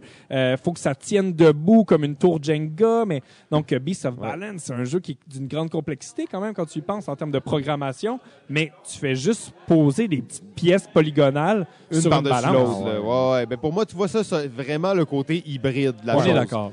Après, il y a toujours la question, par contre, est-ce que c'est une bonne chose? Et ça, c'est- vraiment important parce que dans un jeu de société, c'est un jeu de société. Est-ce qu'à cause que tu rajoutes un téléphone dedans, il devient meilleur? C'est une bonne question. Des fois, je trouve qu'il y a des raccourcis qui sont pris. Puis pour moi, Exit est un exemple phénoménal parce que tous les jeux d'enquête pratiquement viennent avec une application qui va donner Mhm. la réponse, mais Exit ne vient pas avec cette application-là. Oui. vient avec une espèce de petit euh, codeur, tu ouais. vas essayer de décoder. Avec des cartes. Est-ce que c'est toujours une bonne chose? Et moi, l'exemple parfait, c'est World of Yo. Ouais, c'était un très mauvais exemple de jeu. euh, Ouais, C'est un jeu terrible, mais le concept est magnifique. Sauf que le, le- le jeu est absolument raté. Un jeu de pirate où ton, ton téléphone est ton bateau et c'est ton inventaire dessus, puis tu le Ouais. déplaces sur la table. Et Tout ton- est là. là C'était euh, pas nécessaire. mais, mais c'est ça l'affaire, c'est que est-ce que le jeu était bon, Le- le- l'idée était correcte, le jeu était malheureusement un peu raté. La prémisse est, est bonne. Après ça, c'est pas parce que tu as un jeu hybride qui va être meilleur qu'un jeu non hybride. Tu sais, Ça reste que il y a quand même les mêmes critères d'évaluation d'un jeu de société euh, qui viennent après. Puis si le jeu est pas bon, ben même s'il y a une prouesse technologie, parce que c'est oui ton cellulaire c'est ton bateau, mais ton cellulaire aussi repère ce qu'il y a en dessous du plateau et re- remet euh, le, visuel du plateau sur ton sel avec ton bateau, avec du son. Euh, tu vois les interactions avec le bateau des autres quand tu fais un combat. Donc wow, il n'y a aucun autre jeu hybride pour l'instant qui, qui s'est retenté à faire ça. Mais malheureusement, mécaniquement, c'était pas terrible. non, c'est ça. Ben, c'est pas parce que tu as une nouvelle technologie que Ouais. tu améliores ton défaut, jeu. En fait, c'est c'est juste que je je pense que l'hybridité amène de nouvelles possibilités, puis va amener des, des, des, des, des- des genres de croisements qu'on n'aurait pas cru possible. Puis c'est ça que j'ai hâte de voir. Où est-ce que ça s'en va? Euh, Ben oui, ça c'est c'est vraiment intéressant parce que moi je dis toujours aussi que la, la- la frontière entre les jeux analogiques et les jeux vidéo est de plus en plus mince, puis elle va l'être de plus De en plus plus. ouais. Euh, tant que c'est fait justement sans de, de l'abus de nouvelles technologies puis de choses comme ça, chose qu'on entend parler depuis des années puis qu'on est loin de, de voir, c'est la réalité augmentée. Je veux dire, les gens qui ont Ben des ça, lunettes, qui jouent à un jeu, changer. mais le jeu est animé. tu sais, Donc c'est un jeu de, ta- de, de table, mais où tu vois l'eau qui bouge puis où tes constructions se font en temps réel avec des lunettes que tu aurais pour le regarder. Exact. Euh, Mais c'est drôle parce que tu m'emmènes exactement à mon prochain exemple, qui est Pokémon Go. Oh. Est-ce que Pokémon. Go, c'est un jeu hybride? Oh wow, là, là, tu- là, on est là, là. Moi, je te dis, on est dans l'hybride à 100%. Et Exact. euh, ouais, oui, là, ça, c'est bien vu. Bien vu. Je sais qu'il y avait moyen de trickster ton GPS là, pour jouer de ta chambre à coucher puis juste de, de marcher fake. Mais c'est illégal. Mais Pokémon Go, c'était c'est un phénomène, en fait. Hein. C'est- Ça l'a ça l'a changé le monde. Euh, Je pense que oui. Je même pense que si tu as raison. Les, les répercussions n'ont pas nécessairement été à long terme, mais le temps que ça a existé, qu'il y a eu. Il y a, ça existe encore, ça existe Puis encore, ouais. Ça existe encore, puis il y a encore beaucoup de gens qui jouent, mais il s'est passé quelque chose à, à ce moment-là dans le Ouais. temps. là. Tu sais, C'est une rupture temporelle. Pour qu'un jeu vidéo fasse en sorte que les humains se réunissent au même spot, ensemble. Euh, pour un jeu vidéo, c'est euh, comme jamais vu, là, Ben, pratiquement. je là. pensais pas en parler de Pokémon Go aujourd'hui, puis c'est justement à cause de, de- de ce que j'ai vu hier matin en me rendant au travail. Je vois devant une église chez moi quatre personnes qui sont en train de quatre personnes, un groupe complètement éclectique, Euh, une, une Nice. madame en chaise roulante, euh, une vieille madame là, qui devait avoir 75-80 ans. Euh, d- désolé pour ceux qui écoutent qui ont cet âge-là. Je voulais pas dire que vous êtes vieux, mais plus âgé que moi en tout cas. Et on avait un jeune qui devait avoir dans les 15 ans. On devait avoir. C'était vraiment un groupe éclectique, là, des gens de tout horizon qui sont là en train de discuter, puis sont sur leur téléphone cellulaire. Et, et ça me prend un temps de comprendre qu'ils sont en train de faire un raid De de, Pokémon. Pokémon, Go. Wow. Et là, je vais les voir parce que, en plus, moi, je connais cette église-là parce qu'il y avait effectivement Un euh, bon une arène. il y avait quelque hein, chose déjà. À l'époque où je, je, je jouais à Pokémon Go et là et, et- et donc j'ai compris que c'est ça qu'ils étaient en train de faire. Je me suis dit waouh ces gens-là se réunissent probablement qu'ils se connaissent pas, probablement qu'ils se- ou, ou qu'ils se connaissent sont seulement à travers à cause de ça, ouais. et qui se font des rencontres pour aller combattre des monstres ensemble, euh, des, des, des Pokémon. Euh, je me disais il y a quelque chose de d'humain, de vraiment qui ra- rassemble les gens, mais ils sont en train de jouer à une application de réalité augmentée. Euh, leur ville est devenue euh, peuplée de Pokémon, et là maintenant ensemble, ils peuvent euh, essayer d'améliorer leur euh, le- leur dresseur respectif sur leur application. C'est quand même phénoménal. Ah, moi, je, je, je capote sur le concept. Tu sais, la ludification, on parle souvent de la ludification des lieux publics, de comment rendre la, ludifier la vie à un certain point. Mhm. Puis, il y a toujours un peu le côté de bullshit, de comme ça va augmenter ta productivité, ça va euh, te rendre plus efficient, puis tout ça. Mais l'idée de Pokémon Go ne faisait pas ça, mais avait quand même le résultat espéré. Moi, j'habite dans un quartier quand même loin du centre-ville, OK? Mais ce- pendant le, le deux mois où il y a eu l'éclosion de ça, où c'était très fort, c'était un quartier actif. Les Ouais. commerces étaient vibrants. Les gens, tu marchais dans la rue à 8h30, 9h le soir, il y avait des groupes de gens qui marchaient, il y avait des choses, des gens avec des crèmes glacées qui se promenaient. Les commerces restaient ouverts plus tard. Donc, il y avait réellement un effet qui s'est qui s'est transposé dans la vraie vie et qui était positif. Mm. Les gens marchaient beaucoup plus. Des gens qui, qui prenaient jamais de marche, maintenant, ils marchaient deux heures par jour. Au lieu de pogner ton auto, tu faisais un trajet en métro parce que tu savais que tu pouvais en capturer d'entre elles le trajet Mm-hmm. de bus, t'explorais la ville, tu t'appropriais l'espace. Ça a fait tout ce que les gens qui rêvent de ludification urbaine voulaient faire. Là. Exact. Je me suis fait dire que dans les bibliothèques, il y avait du monde qui allait, que dans les parcs, euh, dans les, dans les espaces que tu disais, comment est-ce qu'on attire les gens chez nous? Euh, Il y a une entreprise euh, Niantic qui a fait comme moi je vais vous emmener du monde puis je vais rien vous demander en échange. Il y avait comme bon, on s'entend, il y a une marque derrière Pokémon, c'est Oui, Nintendo, oui, il y a quelque chose. Bon, il y a, il y a, il y a, un- il y des fins euh, commerciales, euh, tout ça, mais euh, malgré tout, il y avait quelque chose de fantastique dans Pokémon Ouais. Go qui, a- qui existe encore hein, euh, et qui va sûrement être transposé dans d'autres univers, qui va sûrement Ouais. avoir une J'ai évolution. vu, euh, hein. J'ai vu Minecraft qui va être fait comme ça, mais la bande-annonce disait pas grand-chose. Donc, euh, ça, c'est intriguant. Ben, il y avait les rumeurs mais- autour d'Harry Potter Harry aussi, Potter, c'est ouais. un, un univers qui est totalement approprié là, pour Ouais. ça. Tu explores des choses, puis euh, c'est tout. Euh, sinon, ben, tu sais, il y avait, il y a bien entendu le, pré- le prédécesseur de Pokémon Go qui est Ingress. Euh, c'est la même compagnie. Ouais. Et Ingress, ça avait un côté vraiment différent où il y a une histoire. On engageait des joueurs, on les engageait, euh, mais tu sais, on les, on les mettait en scène dans une histoire qui avait. Et il y a des gens qui ont traversé les États-Unis pour jouer à Ingress. C'est le- Ouais, l'éternel avait combat un bien concept contre de, le mal. Ouais, puis un concept de zone de territoire. De zone de territoire. à des endroits pour faire des liens pour. Oh, euh, ouais, fait que ça, ça crée vraiment. euh, je- là, je trouve, tu sais, tu disais, est-ce qu'on est dans l'hybridation? Là, on l'est, parce que on a le support qui est obligatoire, mais ça se transpose dans la vraie vie et c'est facile à, à voir. Tu sais, c'est pas comme l'un va pas sans l'autre, en fait. Là. Je me demandais, euh, en fait, je me demandais, selon moi, où est-ce que ça, ça irait tout ça, parce que ça peut aller vraiment loin. Les technologies, on le sait, euh, ben on le sait pas en fait jusqu'où ça peut aller, Ouais, mais on sait que ça peut aller loin. Euh, selon vous, qu'est-ce qu'est-ce qui nous attend? C'est quoi les, les prochaines étapes euh, d'un- de- d'une hybridation euh, de, Où est-ce que le futur nous amène? C'est pas facile. Euh, je sais pas si on va y aller à cet endroit-là, mais moi, c'est une place que je rêve d'aller depuis vraiment longtemps. Puis on parle de un jeu qui n'est pas physique, mais qui se déroule dans un lieu physique. Donc, disons, un jeu de table qui serait devant nous qui serait complètement virtuel. ok? Donc des hologrammes. Si on veut, Mhm. les hologrammes viennent du fait que tu aurais sûrement des lunettes qui te permettraient de le voir. Euh, moi, c'est quelque chose que je veux voir parce que je trouve que ça, ça amènerait encore plus d'immersion dans le jeu de table. Et ça permet quelque chose de cool du genre, ben là, on est sur telle table, telle table, elle est faite comme ça. Ben, ça veut dire que le, le, le plateau change, tu sais, parce que là, elle est faite ronde, elle est faite carrée, elle est plus petite, elle est plus grosse. Donc, il y a une espèce d'effet de, de le jeu, est- c'est toujours le même, mais où tu joues, c'est différent. Euh, Je sais pas si on va y arriver. Pour de vrai, je le, je le vois de moins en moins, mais c'est quelque chose qui m'intéresse beaucoup. tu sais.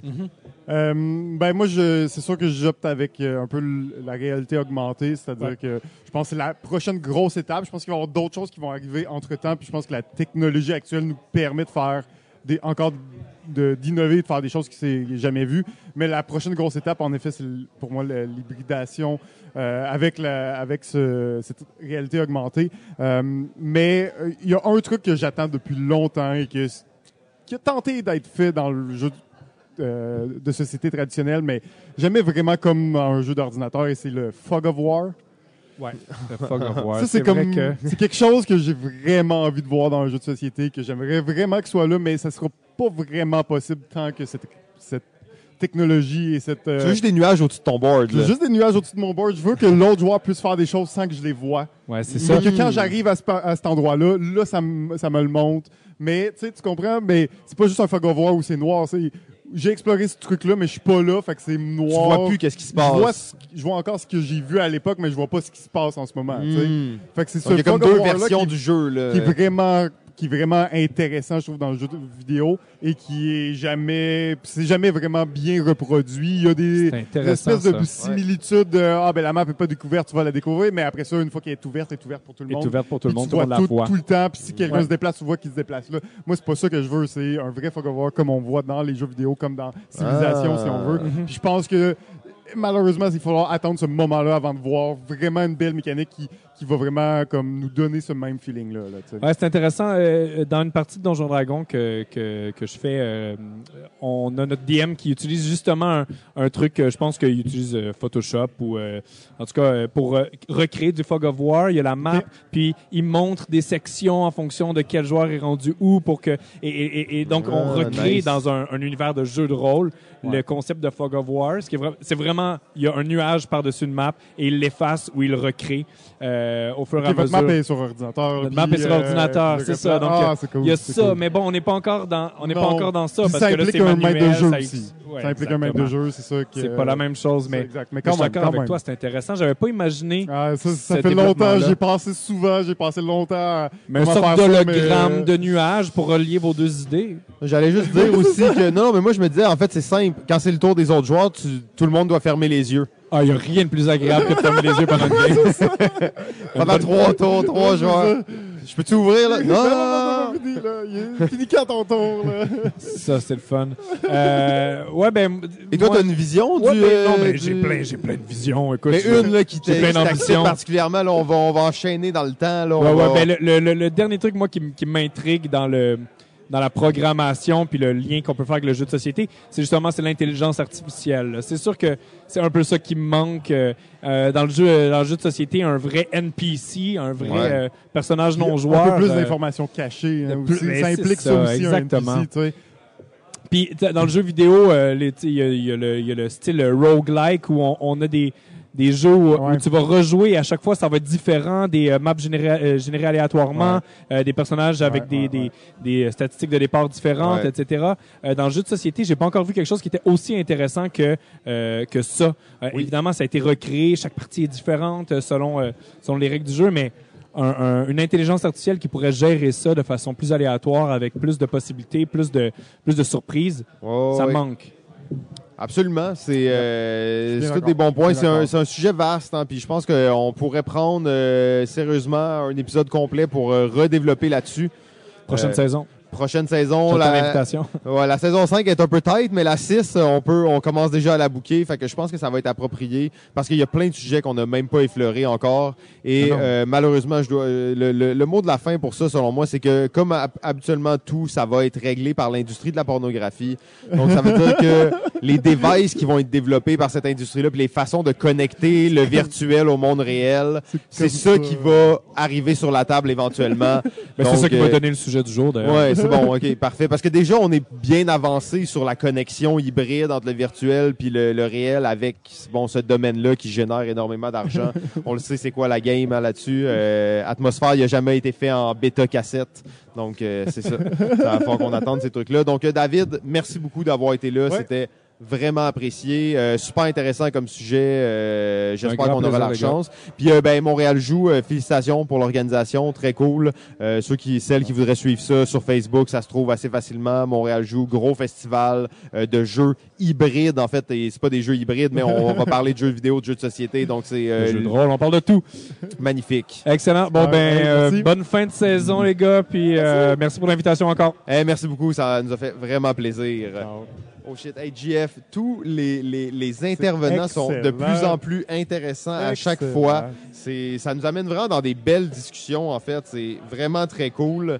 Euh, et là, on atteint maintenant euh, notre, notre prochain invité, en fait, qu'on a vu à l'épisode d'avant. Euh, il s'agit euh, du parasite euh, du jeu Collabolac, le gars le plus sympa de l'industrie, Monsieur Vincent Bolac. Oh yes, une superstar à devenir déjà troisième apparition à l'épisode. Hey, arrête, là, je suis en train, je suis en train de mouiller. Eh, oh, oh, oh, hey, ça y est, on est rendu déjà dans les sujets pour adultes. On avait introduit la sauce euh, juste avant. Donc, euh, Vincent, tu es de retour avec nous. On Ben est oui, vraiment ben content oui. que tu sois là.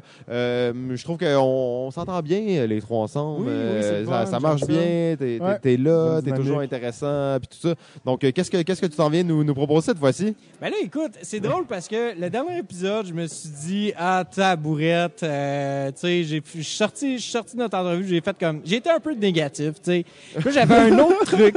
Négatif. que- ben, non, j'avais un autre truc négatif sur lequel je voulais parler, puis je me suis dit, non, c'est quoi, regarde, on va, on va parler, on va jaser de quelque chose qu'on a jasé au dernier épisode, mais on va le, on va, on va le transformer un petit peu. Fait que j'ai envie qu'on parle, tu sais, on parlait de l'expérience de jeu, tu sais. Oui. Moi, j'aurais envie que vous, qu'on, qu'on se jase un peu de notre pire expérience de jeu, Oh, wow. mais de l'autre côté, de notre plus belle expérience de jeu qu'on peut se souvenir. Je le sais qu'il y en a plusieurs, Ouais. mais tu sais, une très mémorable. Ouais, puis une qui revient rapidement en tête quand on y pense. là. Tu sais, C'est pas nécessairement ma préférée, mais elle est là, puis elle revient. Puis, euh, Exactement, c'est ça. Tu sais, fait que euh, est-ce que vous Hey, c'est pas facile. Attends une seconde. Là. Faut que je pense. Euh, ouais, laisse-nous un peu de temps. Tu veux-tu commencer Ben peut-être oui, avec ben oui, une? comme ça, on va avoir le temps d'y penser un peu. C'est quand même deep. euh. OK, parfait. Ben écoute, je vais, je vais commencer par ma pire expérience. Ben ouais, on va garder le négatif, meilleur on le pour c'est Ah, ça. ok, non, là. Garde le meilleur pour la fin. Négatif aussi, bref.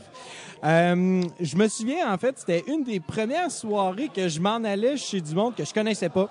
OK, pour Euh, jouer à des jeux. Exactement, exactement. C'est avec euh, le regroupement des joueurs euh, de jeux de société du Grand Montréal. Euh, Éric, Éric Masson, Elisabeth Desjardins. Ils organisaient une soirée chez eux comme à chaque semaine. Et on s'en va s'asseoir là-bas et il y a quelqu'un qui arrive et qui nous montre un jeu de GMT Games qui se nomme Talon. Et? Talon? Talon. T-A-L-O-N. Et au départ, bon, moi, je suis là très naïvement, je suis très de, de façon innocente. Je suis comme, ah, pas de problème, je vais jouer à n'importe quoi, c'est Ah ouais, bien t'es correct. nouveau, tu veux pas... euh, Ouais, c'est ça. Et on commence à jouer, là, on se rend compte que, euh, on s'entend c'est un GMT Games. Quand t'arrives puis que tu veux présenter un GMT C'est Games. Faut que tu sois prêt. C'est massif. c'est ça, exactement. Lui, il vient de le recevoir avant d'arriver, d'arriver chez Eric Elisabeth, pas lu les règles, Oh là là là mais là. une vidéo de 7 minutes sur YouTube, tu sais. Fait qu'on commence à jouer et là, tout le monde autour de la table a le goût de se tirer une balle dans la tête parce que c'est long, C'est compliqué. c'est Il y a compliqué. quelqu'un qui est pas de la clair. tête des règles. en train de C'est lire ça, tu sais. Puis juste pour vous expliquer, le plateau de jeu en tant que tel, c'est une espèce de, de, de long rectangle avec des petits points blancs pour représenter un certain, un certain espace. Et euh, dans Talon, tu vas avoir des petits vaisseaux qui euh, tu vas devoir marquer en fait euh, les différents trucs. C'est, relativement intéressant. Tu, sais, tu marques euh, en fait que tu as utilisé des des, des, euh, des processeurs ou euh, tu sais, des moteurs ou tu as utilisé des missiles, etc. Donc là, faut que tu effaces continuellement. Le problème, c'est que les crayons utilisés ne fonctionnait pas. Oh, Dans Dans, un jeu neuf. Dans un jeu neuf, Oh mais là il fonctionnait pas dans, pas dans le sens, il écrivait pas. Il s'effaçait pas. Exactement. Et euh, après une heure, euh, on a tout dit de façon euh, assez euh, unanime, on va serrer le jeu et on va jouer à d'autres choses. Et euh, cette personne-là en question, je pense que je l'ai jamais revue dans ce genre de soirée-là, malheureusement. Oh, dommage. Mais est-ce que lui il était triste que vous arrêtiez de jouer ou? Non, il y a comme con- je pense que ça s'est fait comprendre que tu sais un jeu qui joue deux jou- qui se dit jouer à deux joueurs dans GMT Games et qui disent ben tu peux jouer à six, il y a pas de problème. Hey boy. T'es mieux de jouer à deux. Non, tu joues à deux. Ouais, Tu joues à deux. ta première game, euh, tout ça. Ouais, c'est ça. OK. Ben, au moins, euh, il y, a- il y a un point positif dans ton histoire, c'est que vous avez pu euh, arrêter la partie. Euh, Il y a des parties, des fois, que c'est un peu plus compliqué de l'arrêter parce que là, il y a quelques joueurs qui veulent continuer. Toi, tu as une expérience terrible, mais là, il y a comme des joueurs qui te font sentir mal de vouloir quitter parce qu'un jeu, c'est un contrat social, mais un jeu, c'est aussi on est là pour s'amuser. Donc, si tu t'amuses pas, est-ce qu'on devrait arrêter? Euh, moi, j'ai quand même une philosophie qui est que si un joueur ou une joueuse ne s'amuse pas et le mentionne clairement, euh, moi, je suis prêt à arrêter la partie n'importe quand. Euh, j'ai aucun intérêt à jouer une partie qu'il y a une personne qui s'amuse pas euh, parce que c'est Ça peut être vraiment lourd et Oui, vraiment moins le fun. c'est ça, juste à cause qu'il y a une personne qui s'amuse pas, même si tout le reste du monde s'amuse, je trouve je trouve pas que c'est le but, je trouve pas que c'est la philosophie. À la limite, si la personne veut quitter puis ça l'affecte pas trop le jeu, je suis aussi bien ouvert sur ça, j'ai Mhm. pas de problème habituellement. Oui, tout à fait. Puis je suis d'accord avec toi là Vous avez là-dessus. été, imagine si vous, a- vous t'aviez fi- t'avais fini cette partie-là, tu sais. Ben, je pense qu'on n'aurait pas pu la finir de toute façon parce qu'il était rendu vraiment tard avec les, les- les- le semblant de règles puis tout ça. Ouais, Euh, ouais, ouais. ça- Puis on était tu sais, au Cinquième. de la partie puis ça nous avait pris une heure. Tu sais, En tout cas, bref. Ouais, Mais ouais, je comprends ouais. ce que tu veux dire. Oui, en effet, euh, ça aurait été très pénible. Donc, ben, Jeff, tu y allais Ouais. avec une mauvaise ou une bonne Absolument. expérience? Ben, avec euh? une mauvaise, euh, je m'en rappelle encore. Euh, c'est euh, un peu avant qu'on qu'on se mette vraiment dans le jeu de société. là. C'était plus vraiment au début. Euh, début. On explorait un peu des jeux, on en jouait de temps en temps, on avait des petites soirées, mais on n'est pas encore comme full in euh, dans ça. On checkait pas les previews sur BGG, là. C'est ça. Puis je me rappelle, après cette soirée-là, de m'être dit Ah, si les jeux de société, euh, c'est terrible. T'es pas sûr que ça va marcher, là. J'étais comme, Ouais, je pense pas que je vais aimer ça, les jeux de société, puis je suis pas sûr que j'ai envie de rejouer ou de revenir à une soirée. Ah ouais. Et c'était après une expérience assez pénible d'un vieux jeu, faut dire, un jeu euh, qui se nomme Illuminati. Illuminati! Oh, wow, OK. Et c'est un jeu, après ça, tu sais, euh, on a déjà mentionné que le Analysis Paralysis, ça me faisait un peu chier dans la vie. Je pense qu'on était aussi avec euh, le Le pire, pire groupe, mettons. Ben, le pire groupe, joueur. mais en fait, c'est un joueur spécifiquement. Aïe, aïe, aïe, aïe, aïe. spécifiquement un joueur. Tu sais, quand il y a une seule chose qu'il peut faire à son tour, mais que son tour dure quand même 10 minutes parce qu'il veut quand même être sûr qu'il n'y a pas d'option, mais clairement, il n'y a aucune autre option. Il a juste une option, puis c'est de faire ça. Mais il veut pas le faire parce que c'est pas bon pour lui. Puis il explore toutes les autres possibilités, mais il n'y a aucune autre possibilité. Mais pendant 10 minutes, à toutes les tours, Je suis sûr que je peux faire autre à chose. toutes les Je tours, suis sûr que je c'est la seule chose que tu peux faire. C'est la seule chose que tu peux faire. Joue. Non, ça marche pas. Euh, Donc, euh, c'est pas tant le jeu. En, en même temps, le jeu est un peu. Tu sais, on sent qu'il est, vieux aussi par rapport à des jeux plus modernes. Puis, il y a plein de, de, de mauvais euh, patterns là, qui fait que ça aide pas. Mais euh, c'était vraiment cette expérience-là où après, j'étais juste, je me fumais des clubs. J'étais comme, putain, les jeux, ça gosse. genre, c'est de la merde. Puis tout. Donc, c'est pas le jeu qui m'a. Euh, mais c'est pas le jeu qui m'a fait rentrer dans le jeu de société, clairement. Après ça, il y a eu d'autres bonnes, très bonnes expériences qui, qui m'ont fait changer d'avis, mais disons que c'est vraiment euh, une expérience que je me rappelle parce que pour avoir dit, tu sais, au point de dire non, je veux plus jouer à des jeux de société, tu sais. J'étais là. Ouais, J'étais ouais, je m'en rappelle. Je l'ai dit d'ailleurs. Ah je te l'ai ouais? dit ça. Ah, j'étais là. C'était pas moi, là, mais j'étais non, là. non, c'est pas toi. Est-ce que c'était ta pire expérience aussi? Non, mais en fait. dans la game ou t'étais dans une autre ben, game J'étais dans une autre game, mais en fait, cette même fois-là, juste pour vous dire, il y a, il y a une histoire euh, qui s'est passée avec ma femme, OK? Oh, OK. Euh, Illuminati, c'est le genre de jeu que t'es supposé de pouvoir gagner plus qu'un joueur. euh, euh, deux joueurs peuvent gagner en équipe. ouais. OK, mais c'est vraiment très spécifique. puis ça demande. Il y a juste une faction qui peut le faire avec les autres factions. C'est très spécifique, très difficile à réaliser. Et tout le long, avec ma femme, on disait on va gagner ensemble, on va gagner ensemble. Et euh, c'était c'est ça l'objectif, tu sais. Mais à la dernière minute, euh, dans, le- dans la tension du moment, et c'est un jeu qui est vraiment très tendu, ok, ça peut se, se, se, se jouer euh, sur un dixaine, là, Illuminati, tout le monde joue un Illuminati différent, très tendu, gros jeu de cartes, gros jeu de blocage de cartes, puis de gestion de cash, puis il faut que tu investisses beaucoup d'argent pour peut-être réussir à faire qu'est-ce que tu veux. Euh, et j'avais l'occasion de gagner seul à ce moment-là ou de retarder ma victoire d'un tour et d'essayer de gagner avec ma femme. Et euh, j'ai comme pas eu le choix de, de prendre le, le, le, le tout pour le tout, d'essayer de my gagner seul. Et j'ai gagné seul. Et ça, ça fait, en fait, ça fait 10 ans réellement. Et j'en entends encore parler de cette histoire-là. Donc, c'était pas ma pire expérience de jeu. Euh, je vais y aller brièvement sur ma... euh, et c'est pas ma pire, hein, celle que je vais raconter. C'est une des, des pas très bonnes. Et j'en profite, le fait que tu es avec moi, euh, Vincent, pour, euh, pour en Ah, je parler de cette expérience-là. D'ailleurs, j'ai même besoin de toi parce que j'ai oublié le nom de ce jeu que tu nous avais présenté.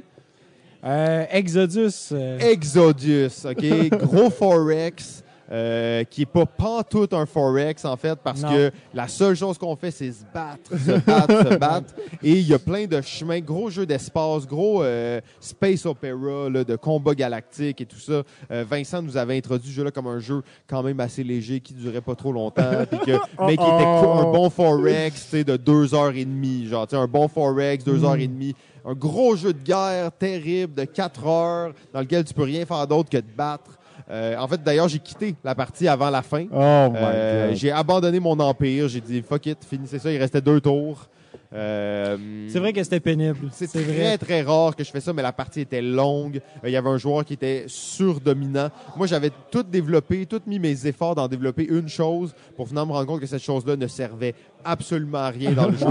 Euh, dans un jeu comme ça, tu donnes pas le choix de développer une chose qui va te prendre la moitié de la partie, puis finalement qui te donne rien d'avoir. là. Oh ça my se fait God. pas. là. Tout à fait. Terrible. Tout à fait. Euh, donc, euh, désolé, euh, je sais que tu, tu étais full excité de nous le présenter, puis on était full excité de jouer. ben oui, ben Euh, oui. Ça a juste, ça a juste pas levé, en fait. Oh, Euh, tu sais, C'était un gros jeu d'espace, là. euh, sais, un genre d'éclipse euh, x2 avec plein de roulements de dés, puis plein d'affaires que tu veux pas nécessairement dans un jeu. Ouais. Euh, mais c'est bon, je m'attendais à un gros jeu de négociation. Donc, ça a été vraiment une expérience un peu décevante euh, de jeu. Mais ça arrive, hein. puis, tu sais, je te blâme pas. C'est juste depuis ce temps-là, on joue plus au jeu que tu, tu nous recommandes. là. Même si on s'apprête à le faire ce soir. là. Fait que, Exactement. mais tu comprends, on est tous un peu inquiets. Mais toi, tu nous disais, t'es le gars qui essaie de convaincre les gens de jouer à des nouveaux jeux.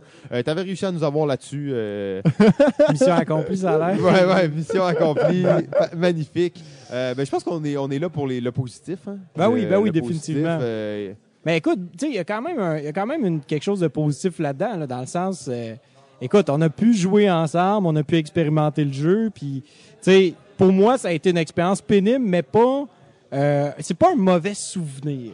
Ah non, catastrophique. Moi, j'ai vraiment Ah perdu ouais, ma soirée. ok. puis, euh, c'était terrible. Juste de faire sentir un peu mal. Non, Genre, mais là, plus, plus ça, ça va dans le temps, plus mes souvenirs de ça sont positifs. tu sais. Ouais, c'est ça. Ouais. Maintenant qu'on est en face à face. Ouais, hein, ouais, comme je le sais que c'est derrière nous, ok, c'est bon. Maintenant, c'est une bonne anecdote. tu Ouais, c'est ça. Euh, ben écoute, si on peut peut-être euh, enchaîner avec, euh, dans le fond, une, Absolument. une- une expérience mémorable. Est-ce qu'un de vous deux voudrait commencer? euh, non? Ben, moi, moi je, je suis prêt à y aller avec ça. J'en ai énormément euh, d'expériences mémorables et euh, de- d'expériences fabuleuses. Et tu sais, tu parlais, toi, justement, on parle du terme expérience. Pour moi, c'est c'est ça qui me reste, en fait, de, mes, Mhm. de mes années de jeu. C'est les, les moments où il y a eu des expériences qui ont été uniques. Euh, puis l'exemple que, que, que je vais amener là, c'est vraiment un exemple un peu champ gauche, mais on s'était fait un- une journée de tournoi de Formule D. Euh, le jeu de course automobile dans lequel on avait rajouté des règles du genre tu faisais de l'argent, puis cet argent-là tu pouvais l'investir entre les courses, puis évoluer ton auto un peu mieux, puis réparer tes points de voiture, puis évoluer ta voiture. Et on était euh, six, euh, cinq joueurs, qui est le maximum, donc cinq écuries, deux voitures chacun, six courses. Euh, et c'était une journée complète. Le gars qui l'organisait chez lui était vraiment motivé. Il avait mis des petits drapeaux de course automobile et tout ça. Et c'est une journée dans laquelle on a créé une mythologie de ce jeu-là parce que des personnages sont, ont passé à des sommets, d'autres se sont effondrés complètement. Euh, il y a eu des écuries qui ont été détruites, il y a eu des gens qui sont passés à la prospérité. Donc vraiment une belle expérience de jeu où on était là toute la journée. On sentait l'épuisement au fil de la journée qui Mhm. arrivait, mais plus on s'approchait de la, de la dernière course, plus l'é- l'énergie remontait. Et euh, ça nous a fait évoluer sur plein de nouvelles règles sur le jeu, euh, où tu achètes des nouvelles technologies qui te donnent des pouvoirs dans le jeu. Et maintenant, on ne joue qu'à une version ultra modifiée de Formule D, qui a même plus rapport avec Formule D, à part que c'est des courses automobiles, puis le système de D. Mais toutes les stats ont été transformées, tout le jeu a été transformé grâce à ça. Donc pour moi, ça a vraiment une expérience qui m'a beaucoup marqué, que j'ai trouvé très intéressante, très cool. Euh, c'est ça. Donc un méga tournoi de Formule D. Wow. Ouais, nice. Euh, écoute, ben, c'est sûr qu'il y a beaucoup de bons moments de jeu. Euh, je pourrais en parler de plusieurs, mais bon, je pense que, mettons, plus récemment, une expérience que j'ai beaucoup aimée, ça a été euh, celle de Pandemic Legacy, saison 1, euh, qu'on a fait, que j'ai fait juste à deux, donc euh, avec Margot. Puis vous l'avez fait rapidement. Mais on l'a fait en cinq jours, là, dans le sens que... Oh, on- ok. Tu l'as on- binge play. On l'a, on l'a. c'est ça. Le, le samedi, dimanche, euh, on a fait euh, cinq games euh, chaque jour et plus. Euh, donc, ce qui a été le fun dans ça, c'est ben, justement de pouvoir avoir la possibilité de le faire euh, quand on voulait, en fait, assez Mhm. régulièrement, mais aussi de pouvoir rester dans l'histoire, de pas avoir à, re- à réapprendre ou se rappeler des règles à chaque à chaque euh, séance ou dans le fond à chaque séance ben tu fais deux ou trois games mais faut que tu te rappelles un peu des règles, faut que tu te rappelles dans quel Ouais, mood. toujours un euh, petit frein un peu à reprendre. Ouais, toujours de ah ouais, c'est quoi déjà? Puis là si ça fait un mois, ben là, tu sais la déconnexion est là alors que là on l'a vraiment vécu comme une histoire complète, euh, vraiment du début à la fin, on l'a rappé puis ça ça a été euh, une des, des très bonnes expériences là euh, récentes du moins euh, pour moi Ouais. qui, qui va qui va être euh, dans la tête assez longtemps puis que j'espère pouvoir revivre pour avec un jeu Legacy. Euh, ce qui a pas été le même cas avec le saison 2, donc j'espère en voir d'autres euh, jeux euh, coopératifs idéalement, mais Legacy qui pourrait nous donner ce- cette envie-là de juste Ouais. tout faire le plus vite possible. Détective. Tu vois que ça a été vraiment ça pour ben, moi. Je l'ai ouais. binge playé. Puis, tu sais, à chaque, Ah à chaque, on l'a fait en une semaine, mais tu sais, le soir, c'était comme des fois on faisait deux de suite. Puis on, on regarde beaucoup de séries télé avec ma femme, mais là, c'était vraiment le même état d'esprit qu'une série télé. On voulait l'avancer. Quand on se couchait, on en parlait, puis on commençait à, sais, comme on, ça reste avec nous, puis on l'a fait rapidement, là, justement. Ça a un peu créé cet effet-là que tu Ouais. mentionnes. Wow. Sinon, si je peux juste dire vite, vite, Vas-y, c'est- vas-y. des, euh, un, un moment, il y en a plus que un, mais je te dirais, c'est la nuit des jobs entre euh, minuit et 4 heures du matin.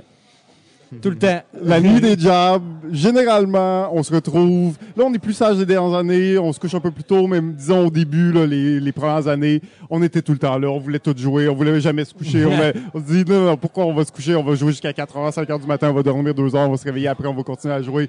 Vraiment frénétique, sauf qu'à partir de minuit, une heure, tu joues juste à des jeux vraiment simples.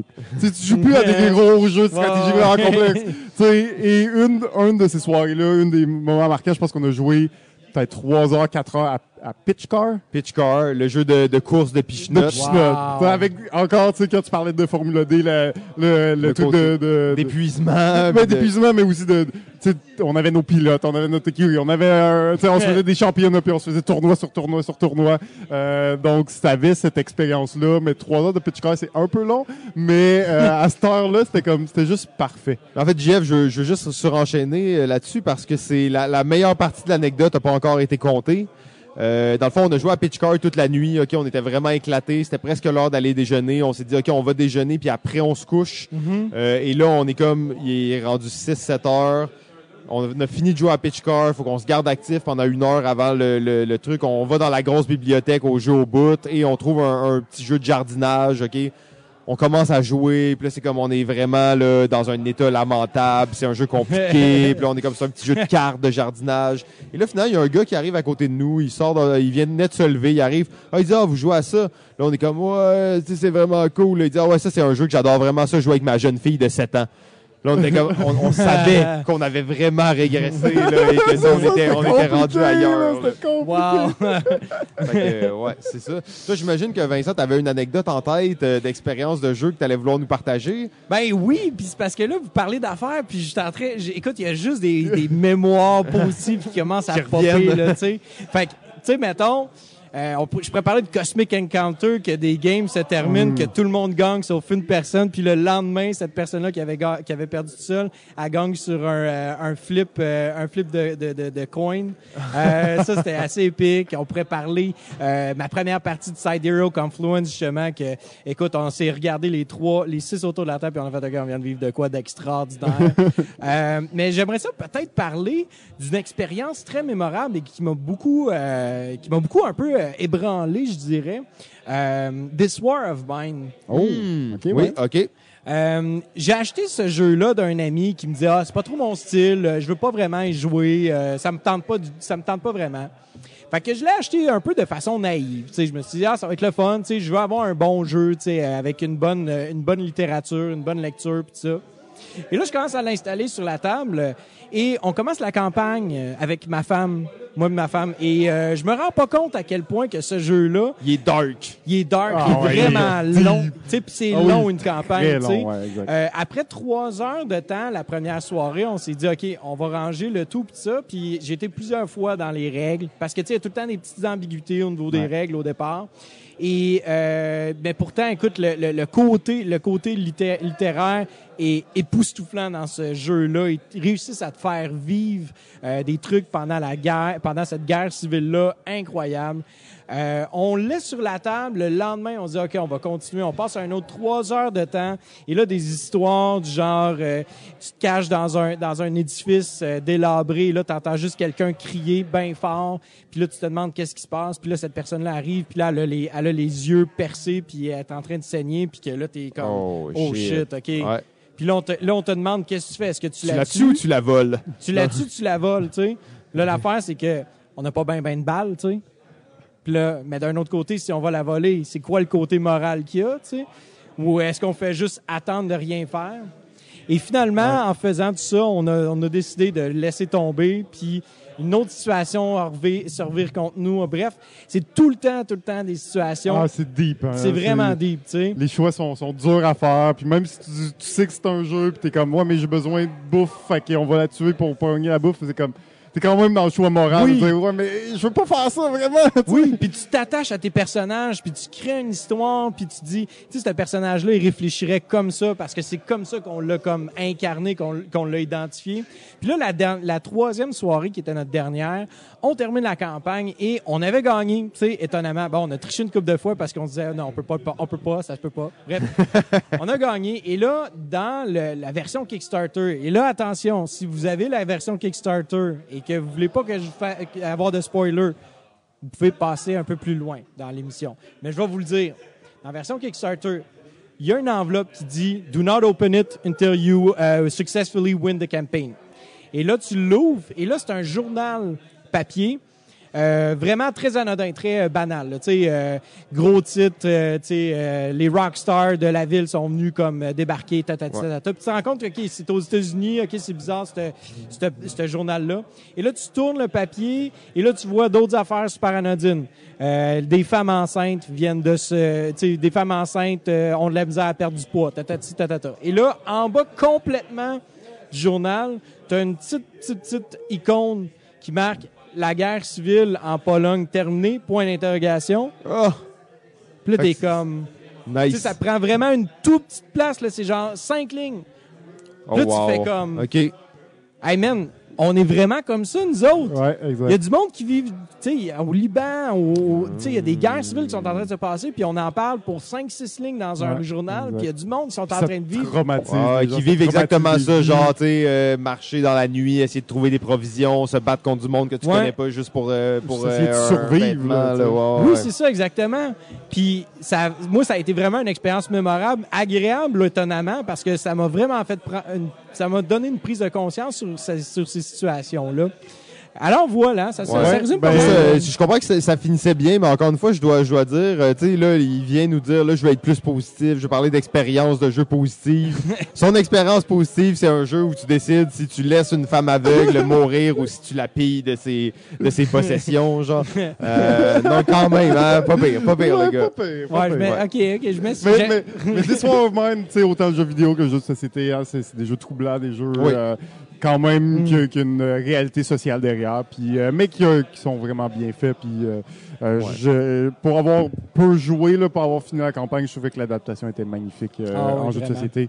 Euh, puis euh, ouais, c'est un très beau travail. Là, puis, euh, Ouais. je Gros peux- jeu, Je peux a comprendre que ça euh, marque des vies, euh, ce jeu-là. Oui, là. définitivement, là, tu sais.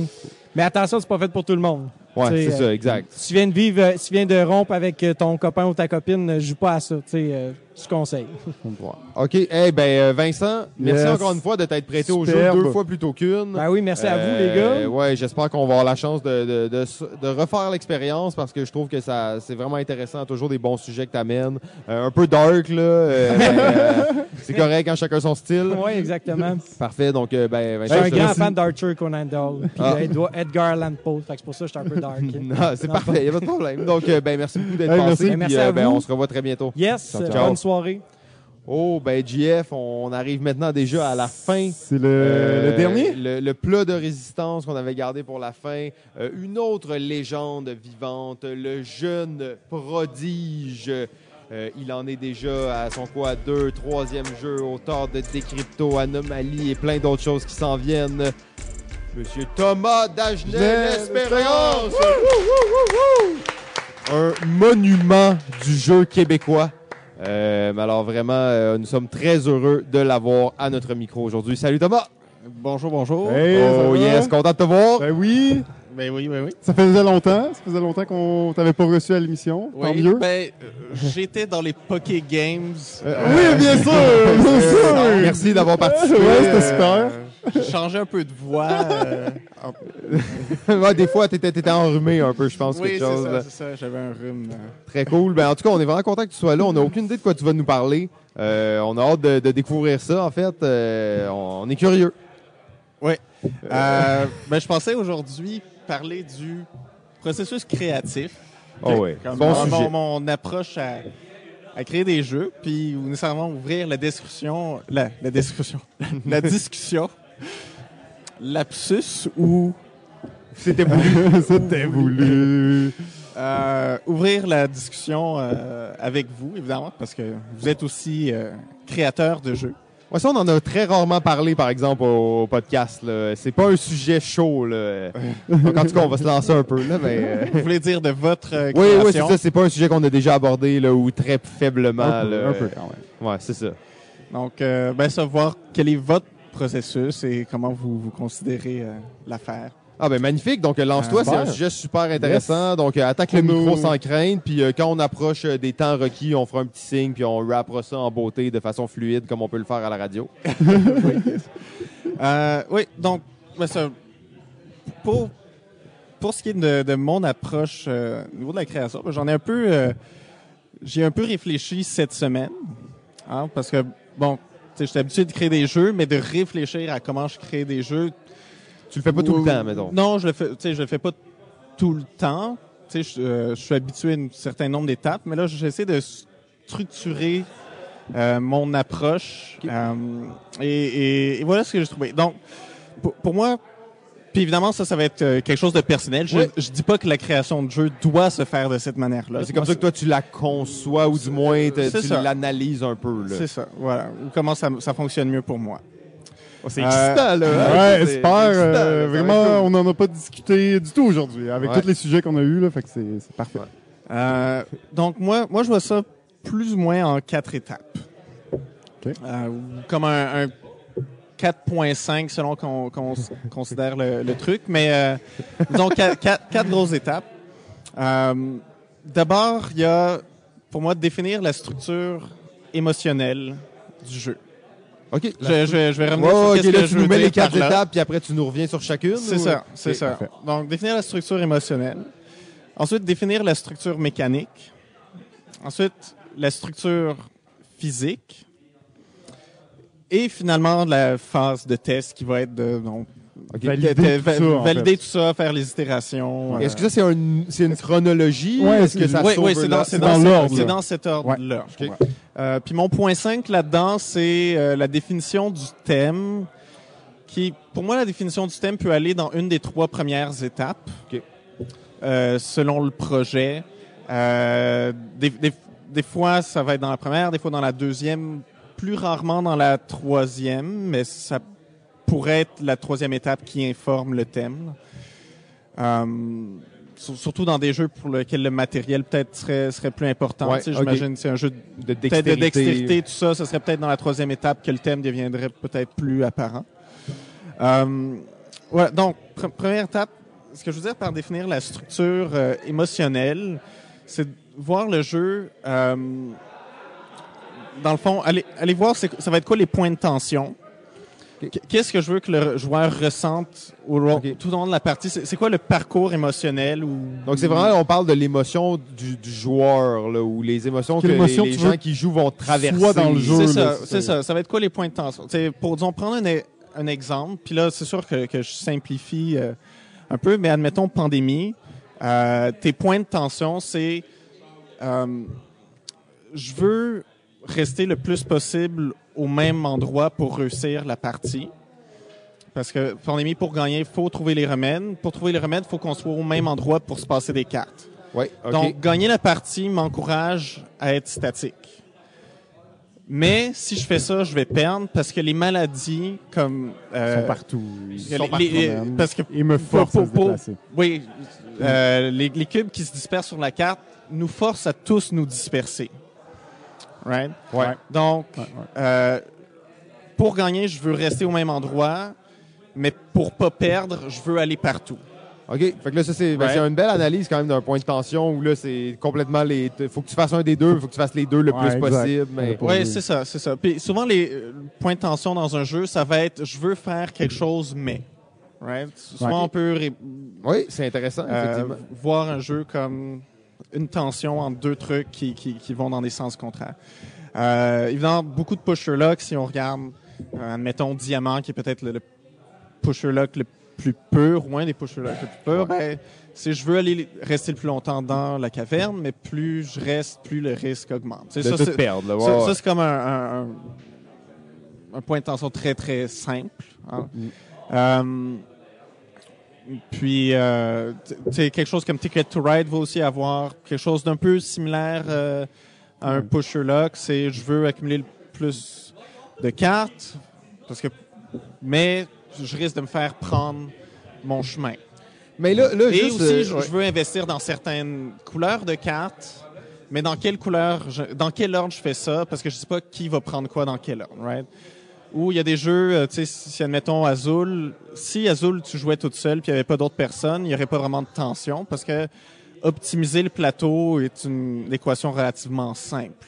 Ouais. Mais c'est après Right. ton choix puis l'interaction de ce que Mais là, c'est, je veux faire ça, mais tout le monde veut faire ça et les ressources sont limitées. hein. Je, je pense le, le, le truc qui, qui donne vraiment l'attention à Azul, c'est on travaille dans des ressources limitées, puis on essaie tout d'optimiser avec avec ça. Ce que je prends, l'autre ne peut plus avoir. hein.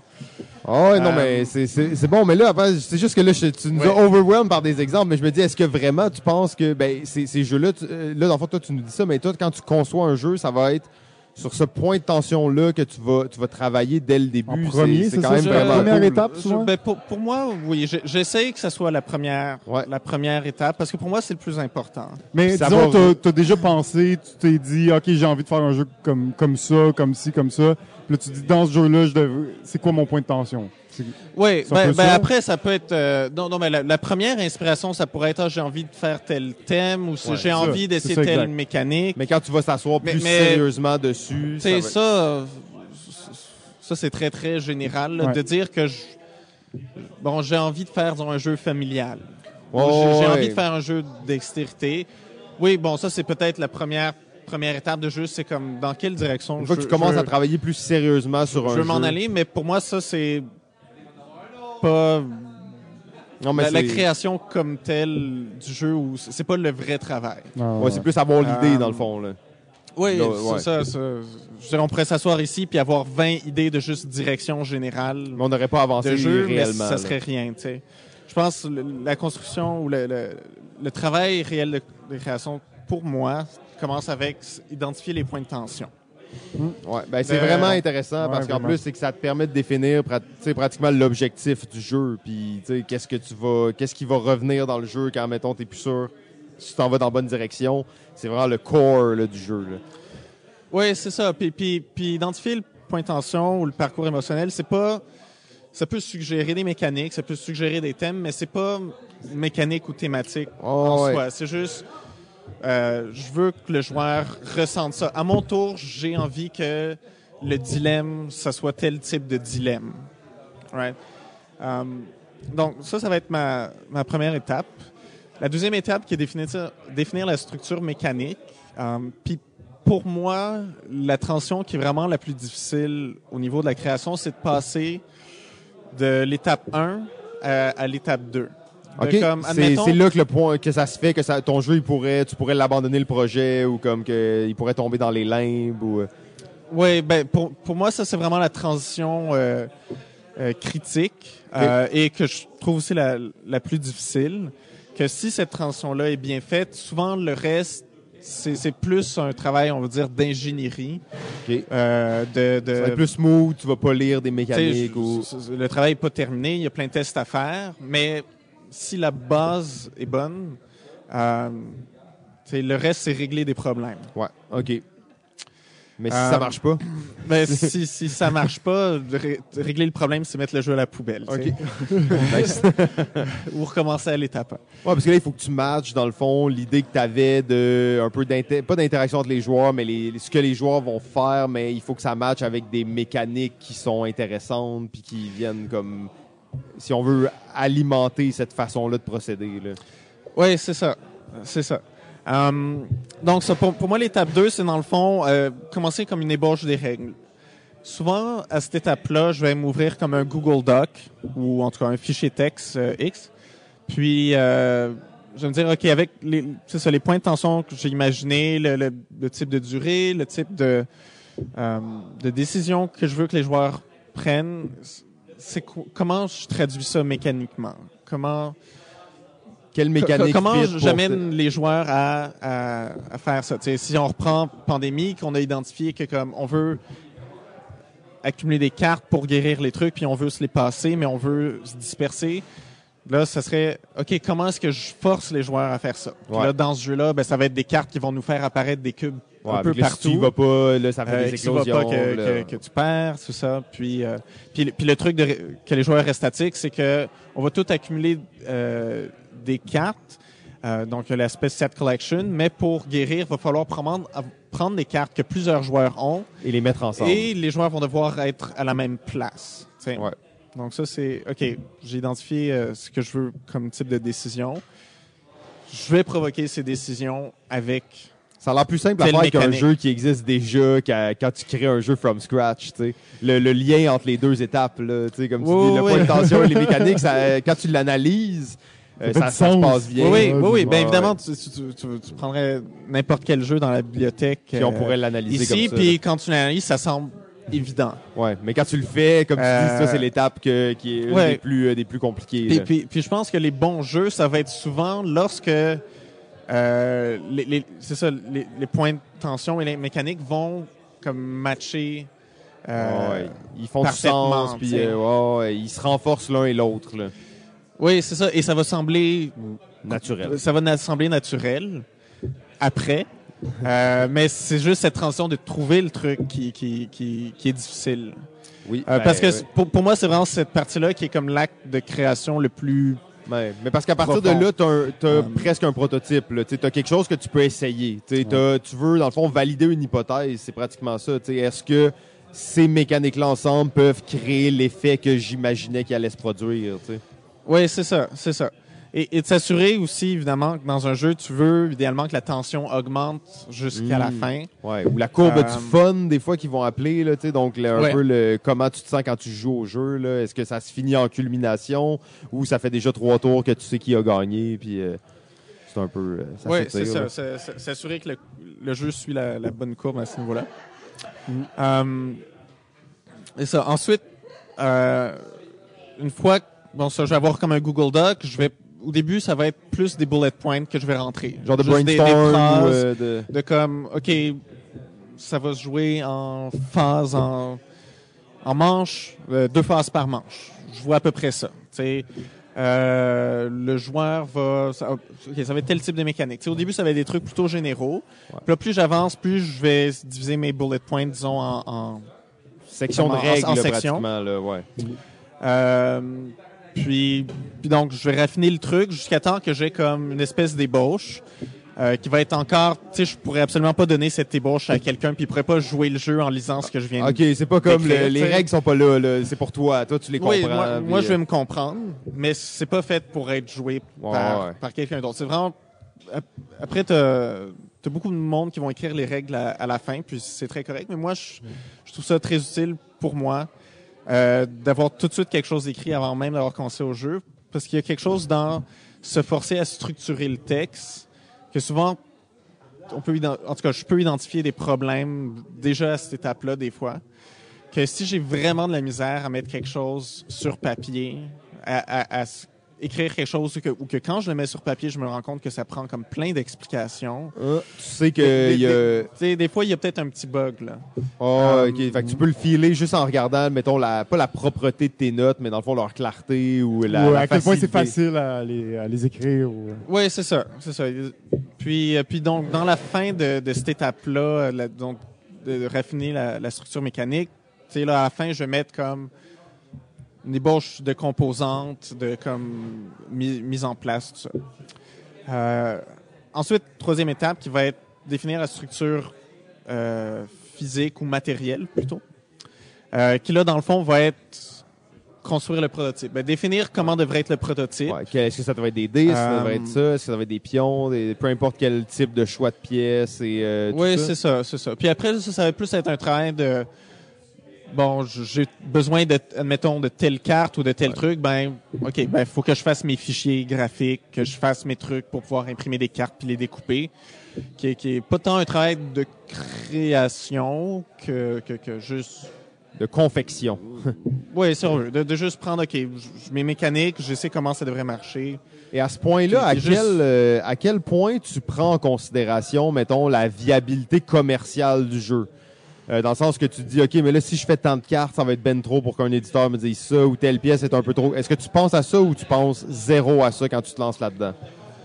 Euh, j'y, j'y pense. Euh, des fois, ça peut être tant pour l'éditeur que pour moi-même. Pour pas faire un proto avec des- des fois, pièces je suis un- rondes. Je, je suis un peu paresseux dans la construction de proto, donc je vais, je vais me limiter moi-même dans. Pièce ronde, c'est l'enfer. Pas Ouais. ça. Des tuiles rondes, Oui. oubliez ça pour votre proto. Peut-être pas une version. même des cartes rondes, là, c'est 80 80 à couper. c'est Ouais, ouais. À, à moins comme. euh, tu sais, il y, a- il y a comme des punches que que les, tu peux les poinçonneuses, là, Ouais, si ouais, t'en as ouais. une, c'est bon, mais sinon, là, ça fait vraiment chier. Ouais, euh,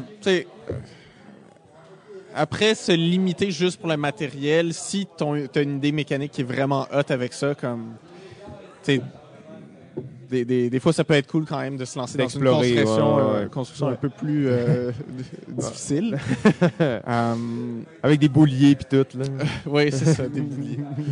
Euh, mais, euh, oui, c'est ça. Donc, cette troisième étape, c'est juste construire le prototype. Ça, comme une étape, assez- prends l'étape la plus straightforward de- Ouais. des quatre. Puis, ça pour revenir juste sur la question au niveau de euh, penser au potentiel éditable, je dirais que j'y pense de plus en plus. Ouais, parce que là, c'est plus une Euh, réalité pour toi aussi. T'as déjà des jeux qui sont édités. Mais, mais je dirais ça, ça va être une pensée à pas mal toutes les étapes. Il Ouais. n'y a, pas comme une étape que ça, c'est l'étape où je pense à l'éditeur. C'est Que tu y comme. pensais déjà avant même d'arriver au Ouais. matériel ou tu avais déjà ça en tête un peu. Là.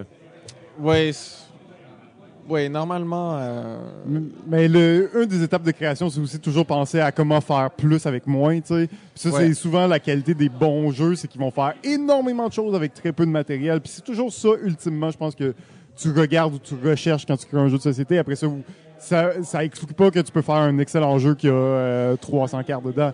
Ouais. Mais si tu es capable de pas avoir 300 cartes puis d'en avoir euh, 100 à la place, ben ça va probablement être mieux. Oui, c'est ça, ça. reste mais, dans la mais- mais c'est euh, mais toujours des, déci- des décisions difficiles.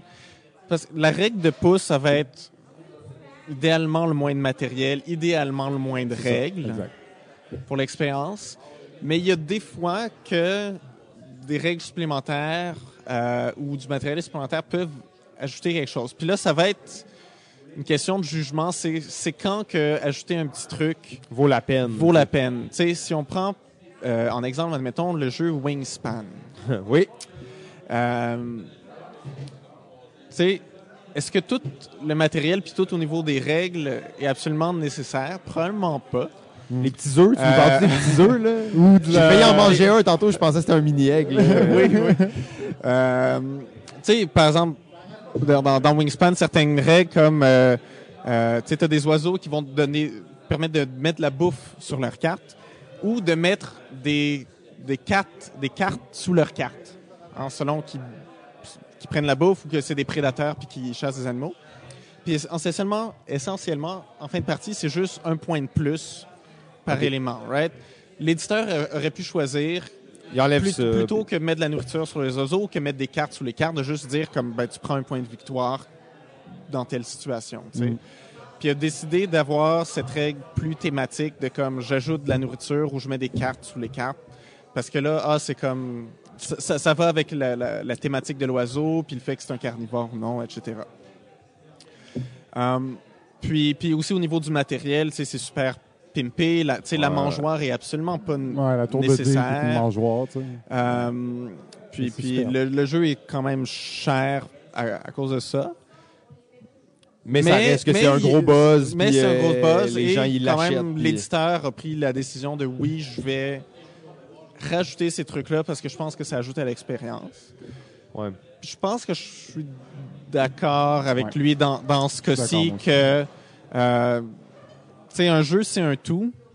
Euh, et des fois, d'ajouter du fluff autour, Mais Ça peut ben, ça, aide, Ouais. ça aide à rentrer dans, dans l'expérience. Le- la qualité aide, de euh, matériel a un gros effet, puis ça reste que quand tu achètes des jeux, quand tu aimes les jeux de société, tu aimes aussi avoir du beau matériel. Puis souvent, mettons l'exemple que j'ai en tête, c'est Splendor. Je pense que Splendor aurait pas aussi bien marché s'il n'y avait pas eu des jetons de poker dedans. Oui, Tu comprends? Ça avait été des jetons de, Ouais. de- des punchboards.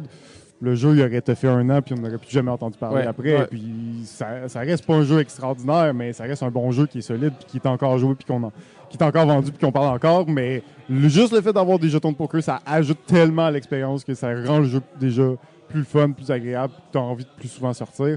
Donc, il y a une différence entre essayer d'économiser le matériel dans le but d'avoir un jeu le moins cher possible et augmenter le matériel, la qualité du matériel pour faire plaisir aux joueurs aussi, tu sais. Parce C'est que, ça. Ouais. Parce que tu essaies d'avoir une économie dans les mécaniques, parce qu'avoir 200, tu sais, avoir 200 cartes au lieu de 100 cartes, ça va pas rajouter nécessairement à l'expérience. Mais si tu es capable de réduire à 100 cartes, puis l'argent que tu as économisé là, tu le mets dans un petit props, un petit truc spécial qui fait que le jeu est un peu plus spécial, un peu plus pimpé à cause de ça, ben tu viens peut-être d'augmenter vraiment sa qualité, même si c'est pas tant au- en termes de gameplay, mais en termes de, de composantes, là, vraiment juste c'est physique là, en soi. là. Oui, c'est ça. C'est ça. Donc, donc euh, tu sais, oui, la simplicité, mais je- pense que faut, faut faire attention d'avoir des, des phrases toutes faites aussi dans les jeux de comme. Ah, Faut que ton jeu, il soit une ah, ah, il page, faut, faut simplifier ou faut rajouter. Je pense qu'il faut toujours regarder le jeu et, et l'expérience et le public. Et, euh, et ça sera pas toujours la même décision dans toutes euh, les Ouais, ça, il y a des règles, mais il y a aussi plein d'exceptions. là. Ouais, Tu sais, vous parliez de ces jeux-là. Moi, un exemple qui me vient des dernières années, c'est Terraforming Mars. là. Ce jeu-là, quand il est sorti, il ne rentrait pas du tout dans les trends, euh, dans les, les, les, les- les- la mode de l'époque. Tu sais, Mhm. C'est un jeu qui était pas très beau, qui avait énormément beaucoup de cartes, qui était quand même compliqué, qui était long. euh, et c'était un jeu qui était le dans... matériel, euh, tu sais, les, plateaux de joueurs. Il était pas si bien peu, euh, pensé. Tu sais, par on était à l'époque où année, sortait. euh, là, on était dans un autre mouvement. Pourtant, ce jeu-là reste et continue d'être là. Fait que, tu sais, c'est ça. Il y a des règles, il y a des, ce que les éditeurs cherchent et le marché cherche, mais il y a aussi ce que personne cherche, mais que quand ils vont le trouver, ils vont être vraiment contents. tu sais. Fait que euh, c'est comme il y a les Ouais. deux. Il y a l'innovation versus être dans le, le marché. tu sais. Ouais. Euh, fait que ça, c'est des choix aussi à, à prendre en tant que designer, puis éditeur, puis... euh, comme on, une des trucs qu'on a souvent dit, il y a cinq ans, les jeux euh, où tu brises le matériel, tu déchires des cartes, c'est inimaginable. C'est la rejouabilité, alors que maintenant, des jeux que tu joues juste une fois, c'est commun. fait oui, t'as brisé des règles, mais t'as as amené quelque chose d'innovant qu'il y avait un public derrière aussi. Là, tu Oui, oui. Puis, puis ça, c'est ça. Tu sais, toutes les phrases, euh, tout fait souvent quand je, euh, je soumets des jeux à, à des éditeurs, tu sais, des fois, je vais avoir des réponses sur comme ah ça, ça, ça, ça marche pas, ou alors euh, on- pour nous, euh, ce qui marche, c'est tel truc, ou alors ah ça, ça, ça réussirait pas, tu sais. Puis, hum, tu sais, tu vas toujours trouver des contre-exemples. Euh, Ouais. tu sais, des- il y y y a souvent des jeux qui vont arriver, puis tu sais, que ce soit comme les, les Time Stories, Unlock, tout ça, ah, les jeux jetables, tu sais, il prend une période où des éditeurs auraient fait comme, ah non, mais ça peut pas marcher. ouais. Puis à un moment donné, des jeux arrivent, puis sont comme, C'est la trend. ben, ça marche. Ou alors, ah, les jeux. Tout le monde fait ça. Oui, ou alors, ah, les jeux abstraits, ah, ça marche plus. Puis là, soudainement, t'as comme un Azul qui arrive, c'est comme, ah, finalement, ça peut marcher. Ça peut marcher. tu sais, ultimement, le monde veut un, un jeu, un, un bon jeu, que ce soit dans la mécanique ou dans la présentation ou dans le matériel. Mais si tu arrives avec un truc qui est hors de l'ordinaire, je pense, euh, puis, puis ex- exceptionnel, euh, je pense peu importe c'est quoi le type de jeu, Il va y euh, avoir. même- même si c'est un truc qui, est- qui est passé de mode, il y a toujours manière de... de parce que j'ai l'impression souvent les, les éditeurs, puis ça, ça va dans beaucoup d'industries, ils vont regarder les succès ou les échecs pour eux dans les dernières années. Puis ils vont attribuer des raisons au succès ou attribuer des raisons aux échecs. Ils vont dire ah comme tel tel truc ça a été des échecs. Donc Ça va ce que ces jeux-là ne euh, sont, ce que je- ces jeux-là sont, euh, sont ne marchent plus. Alors que prendre, tu pourrais dire puis aller voir euh, les jeux qui ont raté pour eux puis dire ouais non mais c'est pas pour ça qu'ils ont raté. C'est pas pour ça qu'ils ont raté. C'était Ah, juste ouais. il y a juste eu plein d'erreurs au niveau de la conf- confection Oh, mécanique ouais. ou du marketing. Euh, c'est pas parce que c'est euh, des jeux abstraits ou que c'est des jeux de telle sorte que comme ça pas marché. Mais, mais les gens aiment bien trouver des raisons pourquoi. euh, Ça n'a pas pour- marché. pour- leurs échecs, C'était ouais. pas bon, dans le fond. Oui. C'était Ouais, pas bon ça. le jeu, désolé. Ben oui, a- je pense qu'il y a un peu de ça. Euh, puis, donc, ça, finalement, la, la quatrième étape, qui est l'étape euh, test. de, de test. Hey, shit. Euh, Grosse qui est- oui, qui, est- oui qui, est- qui est très importante parce que c'est aussi une, une étape pendant laquelle ça sera possible de revoir euh, les... étapes euh, 1, 2, 3 et voir s'il y a peut-être des erreurs qui ont été faites là. En fait, il y a presque toujours des erreurs qui ont été faites. Ouais, pendant les faut- étapes. Faut que tu les Un, corriges deux, un petit trois. peu, là. Et l'étape de test, c'est de revenir sur tout ça. Euh, puis, euh, ouais, je pense au niveau des tests, disons moi ce que ce que j'aime y faire au début, euh, ben si ça peut se tester en solo, de juste le tester en solo. Ouais, OK. Bon, au moins les premiers tests. Euh, là. ou les premiers tests d'y aller avec du monde que je sais qui sont habitués de jouer à des Les testeurs d'élite. oui c'est ça des testeurs d'élite le monde habitué à jouer à des protos qui savent un peu Qui savent que ça se peut quoi? que ça chie complètement puis c'est pas grave. oui ça se peut puis- ça se peut que la, la partie euh, se finisse puis pas Ils vont pas te dire, oh, ton jeu, ça devrait être des pirates, puis là, ils devraient faire ça. puis- ouais. Oui, c'est ça. De- de- c'est- euh, trouver des gens qui vont avoir un bon regard critique, puis qui vont, mais vont aussi accepter que comme, Que c'est pas. C'est tu pas fais supposé de- être parfait non ouais, plus. euh, puis de rester avec ce monde-là pendant euh, quand même un certain temps. Euh, puis éventuellement, quand le jeu est assez solide, que tu t'arrêtes de, euh, de de trop revenir, disons, à l'étape 1 et pas trop à l'étape 2, puis que là, tu es rendu à comme, OK, un peu changer de la balance, un peu changer... euh, Peut-être, oui, encore des mécaniques, mais que Mais c'est tu- plus tu sais solide. qu'au moins, là, c'est peu, solide. Tu peux faire un tour de jeu sans que ça plante complètement, puis euh, Ouais, oui, idéalement quand même, une partie. euh, quand même une partie au moins ouais. sans que ça plante. Euh, de là, commencer à l'ouvrir puis d'aller le présenter à plein de gens, plein de gens différents. Ouais. Puis de, de quand je teste, de oui écouter les, les suggestions des gens, parce que c'est important, mais surtout observer les gens quand ils jouent, Euh, puis de, de, de ben, voir si un peu c'est ça le, le, le, le parcours émotionnel comme Le les tensions. tension est Ben, ben, je, je les vois chez les angles. Je vois qu'ils vivent ces points de tension-là. Tu sais, si je vois que pendant toute la partie, euh, la personne regardait son cellulaire, puis était pas trop là, puis parlait, puis à la fin, était comme « Oh, ouais, c'était bien, tu sais. Ouais, tu sais que ça vaut pas nécessairement grand-chose comme commentaire. Oui, c'est ça. Même si la personne dit comme « Ah, c'était cool » ou « Ah, c'était bien », mais que tout le long, je sentais que la personne était pas engagée, euh, il y a un problème.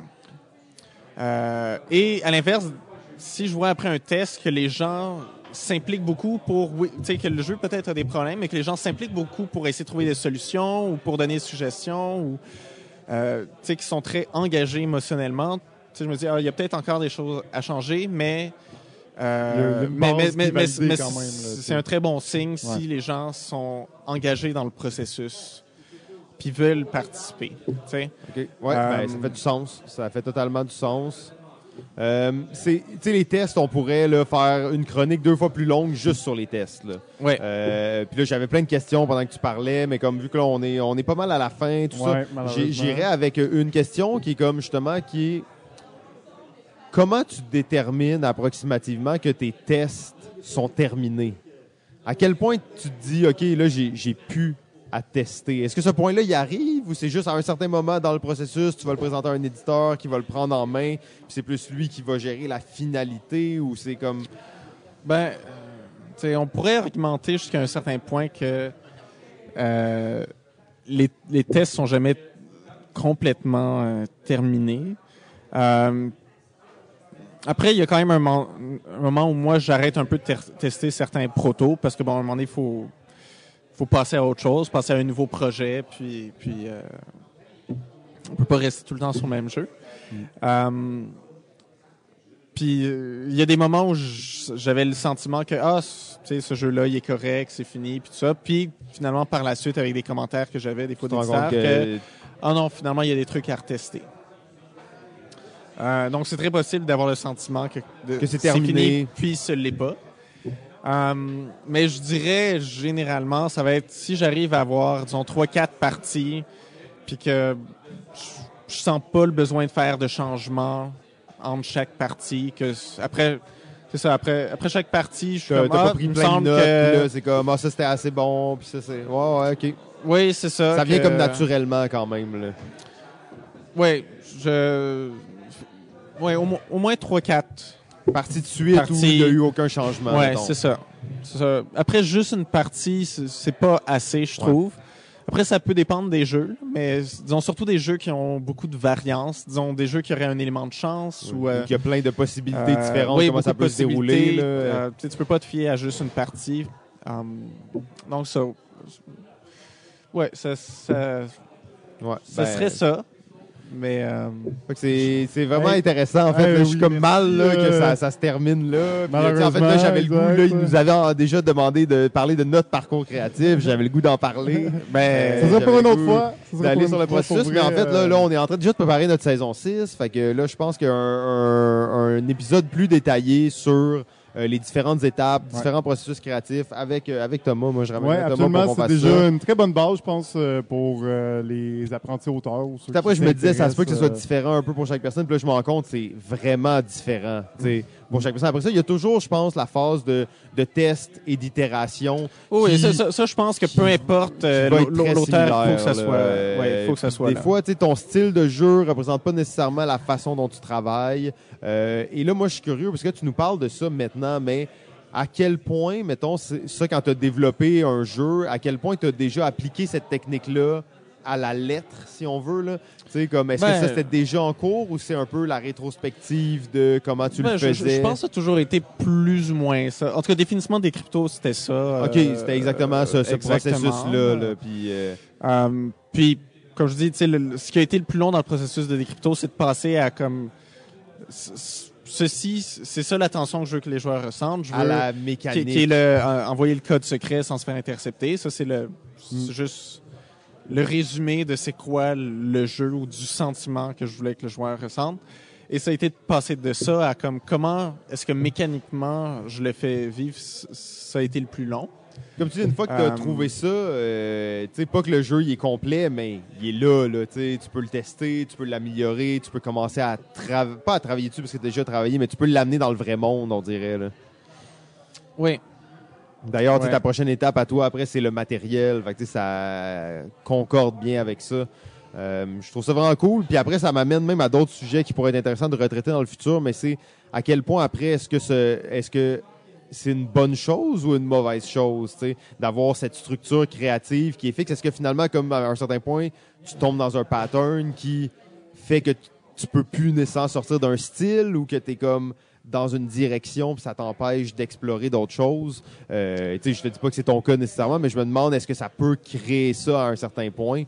Euh, Ben, tu sais, comme j'ai dit, quand j'ai commencé à créer des jeux, j'ai pas créé cette structure-là en me disant, OK, je vais suivre ça, puis ensuite faire des jeux. J'ai juste fait des jeux, puis après, je me suis rendu compte vu que que c'était comme, structure. que c'était comme ça que moi, je pensais les affaires. Après, tu sais, il peut y avoir des petits switches à quelque part. Tu sais, c'est- pas... Ouais, ouais, c'est pas euh, coulé dans le béton couler nécessairement. dans le béton, mais c'est quand même généralement comme ça que, que je fonctionne ou que je fonctionne le mieux, ou ça donne les meilleurs résultats, disons.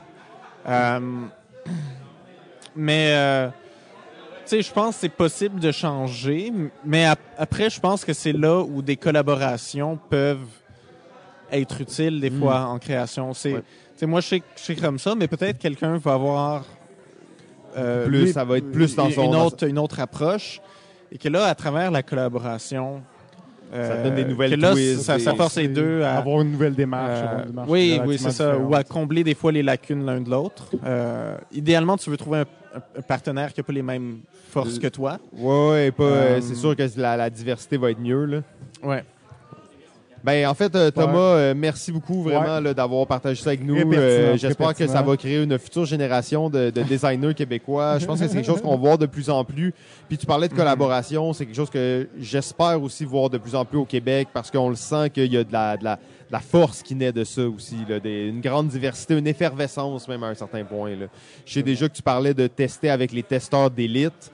C'est c'est pas euh, le faire en collaboration, mais il y a cette idée-là aussi de créer un groupe qui va synergiser, là, puis qui va s'aider s'entraider. Oui, oui, mutuellement. oui. Puis, puis en fait, le, jeu de société, même si à la fin, il y a un seul nom sur... euh, ben, un seul nom. Ouais, ouais, Il y a- mais il y a mettons, il y a le nom de l'auteur un ou sur deux le noms sur la boîte, ça reste que...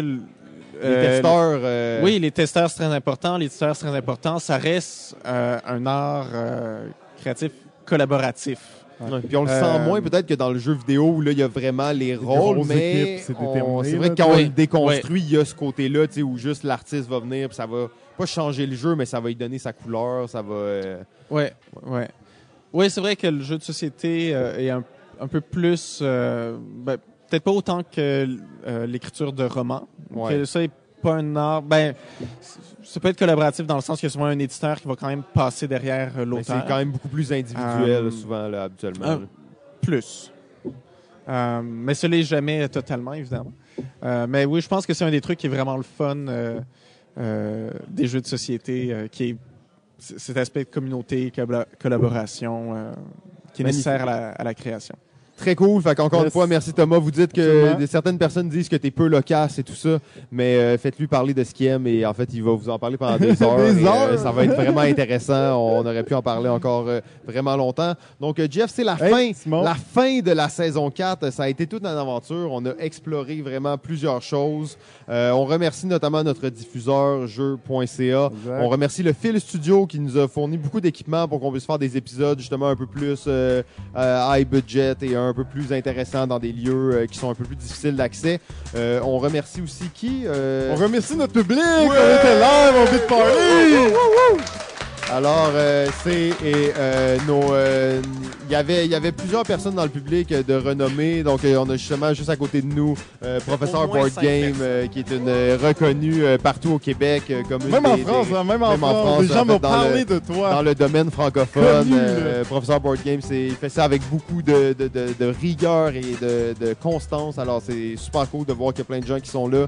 Euh, merci beaucoup. Bien entendu, on voulait que les gens viennent pour jouer à des jeux, pas une fois qu'ils nous écoutent euh, pendant qu'on parle. Et je pense que c'est euh, c'est vraiment intéressant. On a reçu plein d'invités. C'est une formule qu'on va refaire dans le futur. Absolument. Euh, D'ici là, on se donne quoi, là? Euh, combien de, de temps de congé, JF? Euh, Un mois, un mois et demi. un mois, un mois et demi. Comme ça. Et on revient avec euh, une saison 5 qui va être très concept. Est-ce qu'on l'annonce maintenant ou est-ce qu'on se commet? Top, top, top, top, top 100, 100, 100, 100. Alors, ce sera euh, 10 épisodes conceptuels, le gros top 100, plein d'invités, euh, top 100 de GF, top 100 de moi-même, plein d'invités à chaque épisode. On aura la chance d'en parler. Et après ça, on revient sur euh, la saison 6 avec euh, déjà plein de- d'épisodes de Déjà planifiés. Euh, ouais, c'est ça. En fait, toutes les gens que vous avez vus aujourd'hui, ça va être ça la saison 6. Donc, euh, ben, GF, Hey Simon, c'est un plaisir encore une fois. ben oui, merci beaucoup. Ciao.